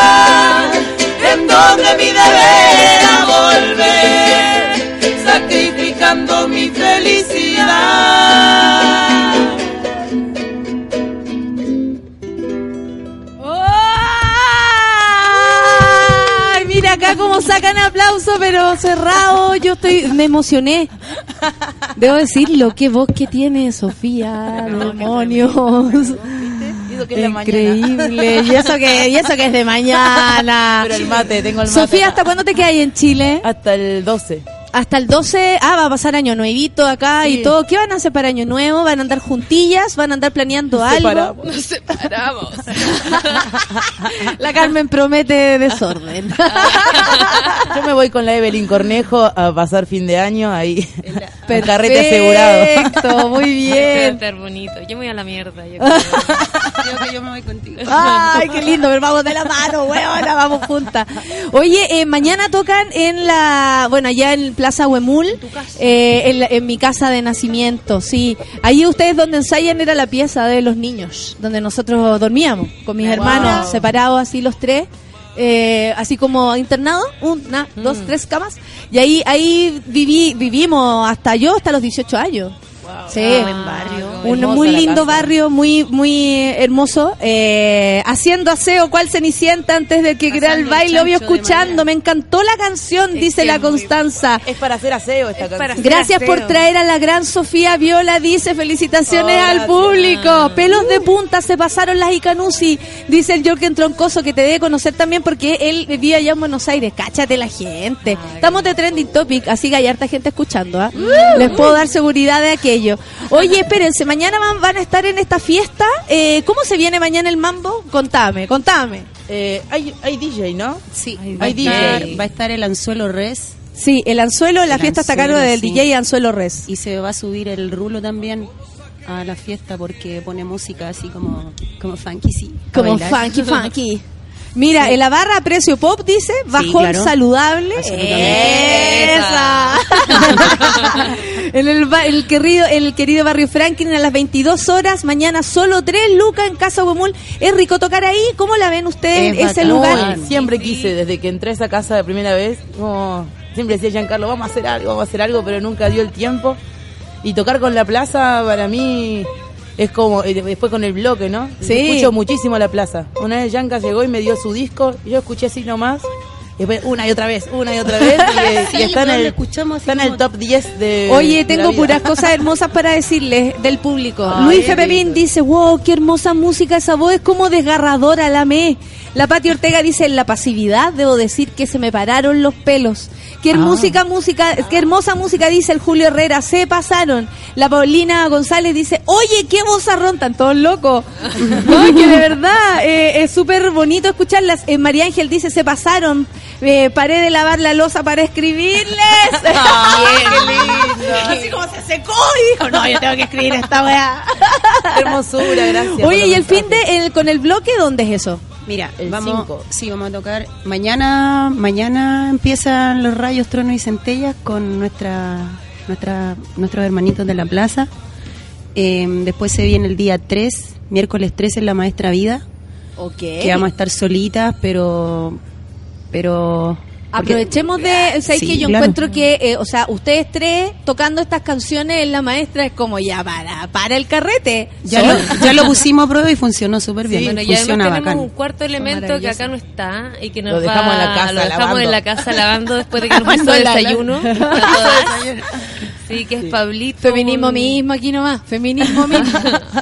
Pablo Poblado, que es un chico de Chaco, es un amigo mío, y le dije, venía a ser nuestro bajista. Sí, voy. Y se vino en bus desde el Chaco. Nosotros le dijimos, Como 48 pero nosotros nos pintamos, loco, nos disfrazamos, nos caracterizamos, no, lo que quieran. Sí, che. sí, está está súper entregado ahí. Nos sirve de Mira, la Kim dice que hermosa voz me llegaron al corazón. La Natalie dice, oye, pero que secas, me emocioné. Igual, en llamas. Sí, así como. Bueno, vengan todos. Vengan todos. Wow. Todo mañana en la casa Huemul. El Felipe dice, Felipe Toro, me encantó que vos es donde más se puede escuchar. ¿Dónde están? ¿Dónde En las podemos YouTube. escuchar? Mañana en casa Huemul.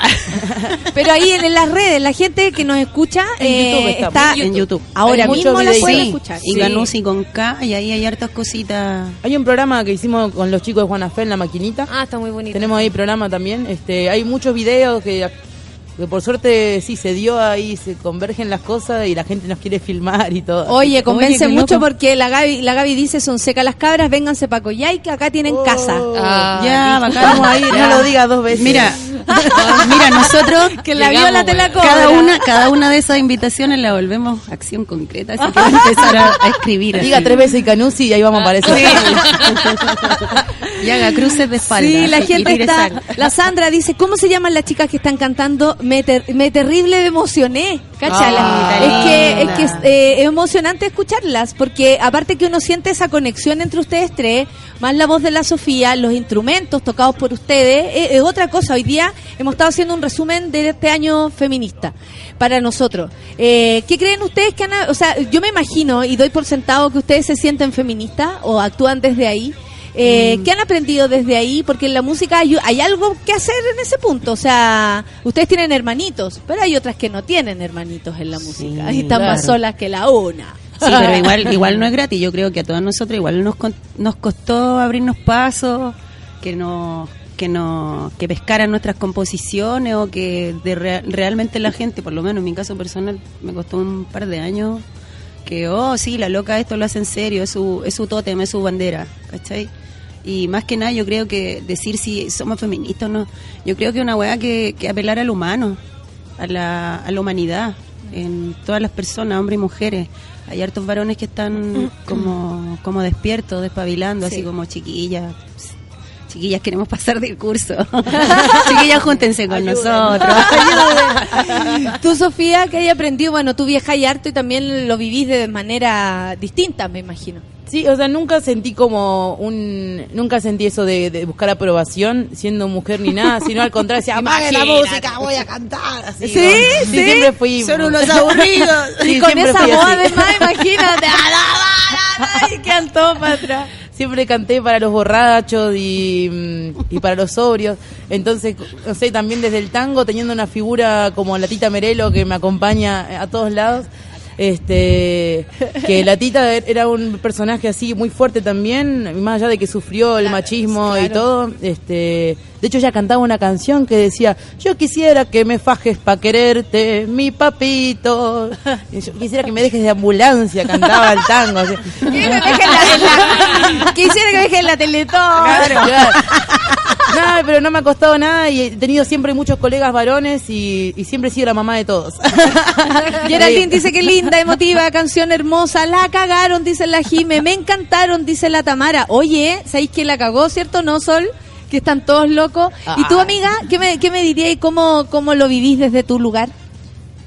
Yo desde siempre he tocado con todos, entonces no siento que me he tenido que abrir como un espacio. Siento que la gran pelea es conmigo misma, siempre. De, de uno entender que, que en realidad solo se necesita, se necesita a sí mismo, que no se trata de que voy a tocar sola para siempre, sino que, por ejemplo, enfocarse en el trabajo personal. En ese sentido, yo este año, a mis 33, casi 34 años, voy a lanzar mi, mi proyecto solista, por ejemplo. Eh, va- va- que venir. El 4 de enero. Tienen que venir por 4 de separado. enero. Tienen que Es venir que te por vamos a cobrar la separado. palabra porque están pasando muchas cosas No, tienen que vida. venir, pero yo quiero eh, al baño mujeres, quiero eh, ver entrar a cada una y así, onda. ¿Por qué eres así? Carmen. ¿Cachai? Como Porque la vida- tipo porque de- la vida ha sido dura. Responder ese tipo de preguntas. Qué bacán, amiga. Entonces el 4 de enero en el clan, aprovecho de pasar el dato. Pero Es a, el clan. a- a propósito de lo que me decíais, yo creo, a mí me molesta un poco esa weá que me digan como, porque yo toco acordeón, por ejemplo, entonces... Ya. Ay, ¿y cómo es ser acordeonista y ser Y mujer? ser mujer. Y, me, y me llaman y me han hecho entrevistas porque soy mina, como yo. Si no conocen mi trabajo ni me han escuchado nunca, es una me parece una falta de respeto Claro, que me claro. llame solo por mi género, como... Sí. Váyanse a la mierda. Sí, O sea, está yo, muy de "Ay, moda miren, eso". yo no me, yo no me Eso siento podría ser una gracia, toca un instrumento. Esa es la mamira. Claro. No, nada, no es y una madre, mujer. y hace el aseo. Y toca un instrumento, mira qué habilosa. Para mí no es ni una gracia, para mí es lo común. Conozco un montón de mujeres, tremendas músicas, tremendas compositores, así como un montón de hombres, como que creo que el ser trabajador es el máximo de los de los aprecios para con la gente. Oye, la gente está tan loca con ustedes que me piden terminar con una última canción, ¿puede ser? correa Cantadita? corta. Sí. Para, para cantarla aquí y así terminamos el programa. Yo quiero agradecerle a mi panel feminista que viene todos los miércoles, a mi público hermoso que hemos estado aprendiendo tanto, por mientras las cabras se ponen de acuerdo. Y para mí era un una un- un- una especie de también de compromiso traer a la Sofía y bueno ahora y Canusi que son están ellas tres juntas pero eh, mi hermano me había hablado tanto de ti Sofía que lo, lo- lo- te necesitaba conocer desde este lado, con tu instrumento, con tu voz maravillosa. A la orden, cuando usted diga vengo. Oye, no, si yo las quiero aquí, una por. Nos vamos a despedir cantando en vivo, qué lujo. Y Canusi mañana en la, en la plaza, ahí en la plaza Huemul, Metro Franklin, en nuestro querido barrio Franklin, una gran fiestecita, solo tres lucas, los algarrobos 2203, me sé de memoria la dirección, no sé por qué. Y vayan, va a estar en la plaza el DJ, eh, DJ Rulo y DJ... Eh, Eso, tan, tan, tan. Yo estoy aquí transmitiendo, callampeando, callampeando, como le digo. Yo estoy, estoy callampeando y usted.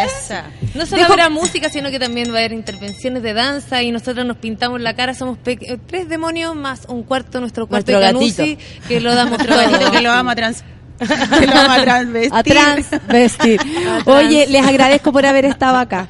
Y las despido cantando como lo merecen y como merece nuestro público escucharlas, porque aparte que la cagó la cantidad de comentarios que tengo y, y eso es para, para ustedes. Así que yo, nada, pues me retiro para poder emocionarme tranquila. Ya, chao, que estén bien, café con nata con ustedes y Canusi. Vamos a hacer la correa corta para todos los amigos que se van tras la falda y no vuelven. dos, tres. Yo tenía un amigo con quien iba a parrandear y todas las semanas él me pasaba a buscar. Saliendo del trabajo nos tomábamos la vida y era un cuate inteligente de muy buen conversar. Hasta que un día nos fuimos para el mar y en medio de la gente había una chica especial. Ella le coqueteaba y él le correspondía. Me dijo voy y vuelvo y ya nunca volvió más. Ella le coqueteaba y él le correspondía. Me dijo voy y vuelvo y ya nunca volvió más. Era mi hermano, me puse muy contenta de verlo tan bonito celebrando el amor. Esa mujer tan bella que conquistó a mi amigo sacó de su cartera una correa y un bozal. Él se lo puso solo moviendo la colita, se pegó unas piruetas y lo sacaron a pasear. La correa corta no te deja vacilar. La correa corta, la correa corta, me acuerdo cuando antes te hacía yo el liberal. La correa corta, la correa corta y ahora no te dejan ni mirar para atrás. La correa corta,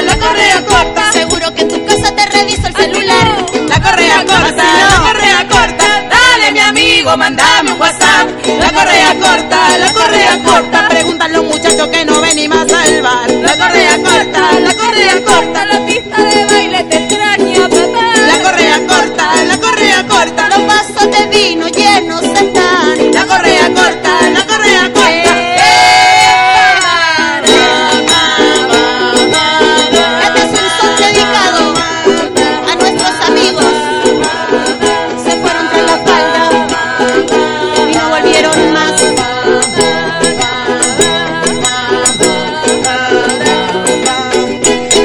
juraste que jamás te amarraría. No hay tesoro más preciado que la linda libertad. Anímate muchacho y vayamos a una fiesta, te devuelvo temprano con tu nueva mamá. Anímate muchacho, vayamos a una fiesta, te devuelvo temprano con tu nueva mamá. La correa corta no te deja vacilar. La correa corta, la correa corta. Antes te hacía el liberal. La correa corta, la correa corta. Y ahora no te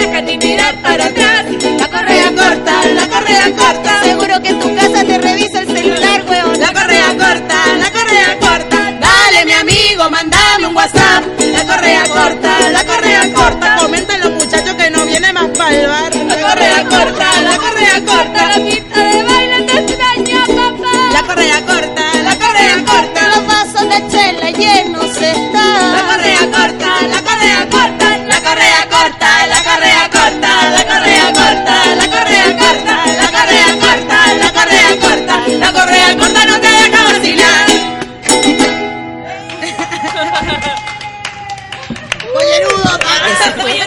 Con Nata. Natalia Valdebenito te espera de lunes a viernes a las 9 de la mañana en el matinal más piteado de Chile. A mucha honra. Solo por Sube la Radio. En otra sintonía. Café con Nata fue presentado por El Gran Showman. Estreno 28 de diciembre.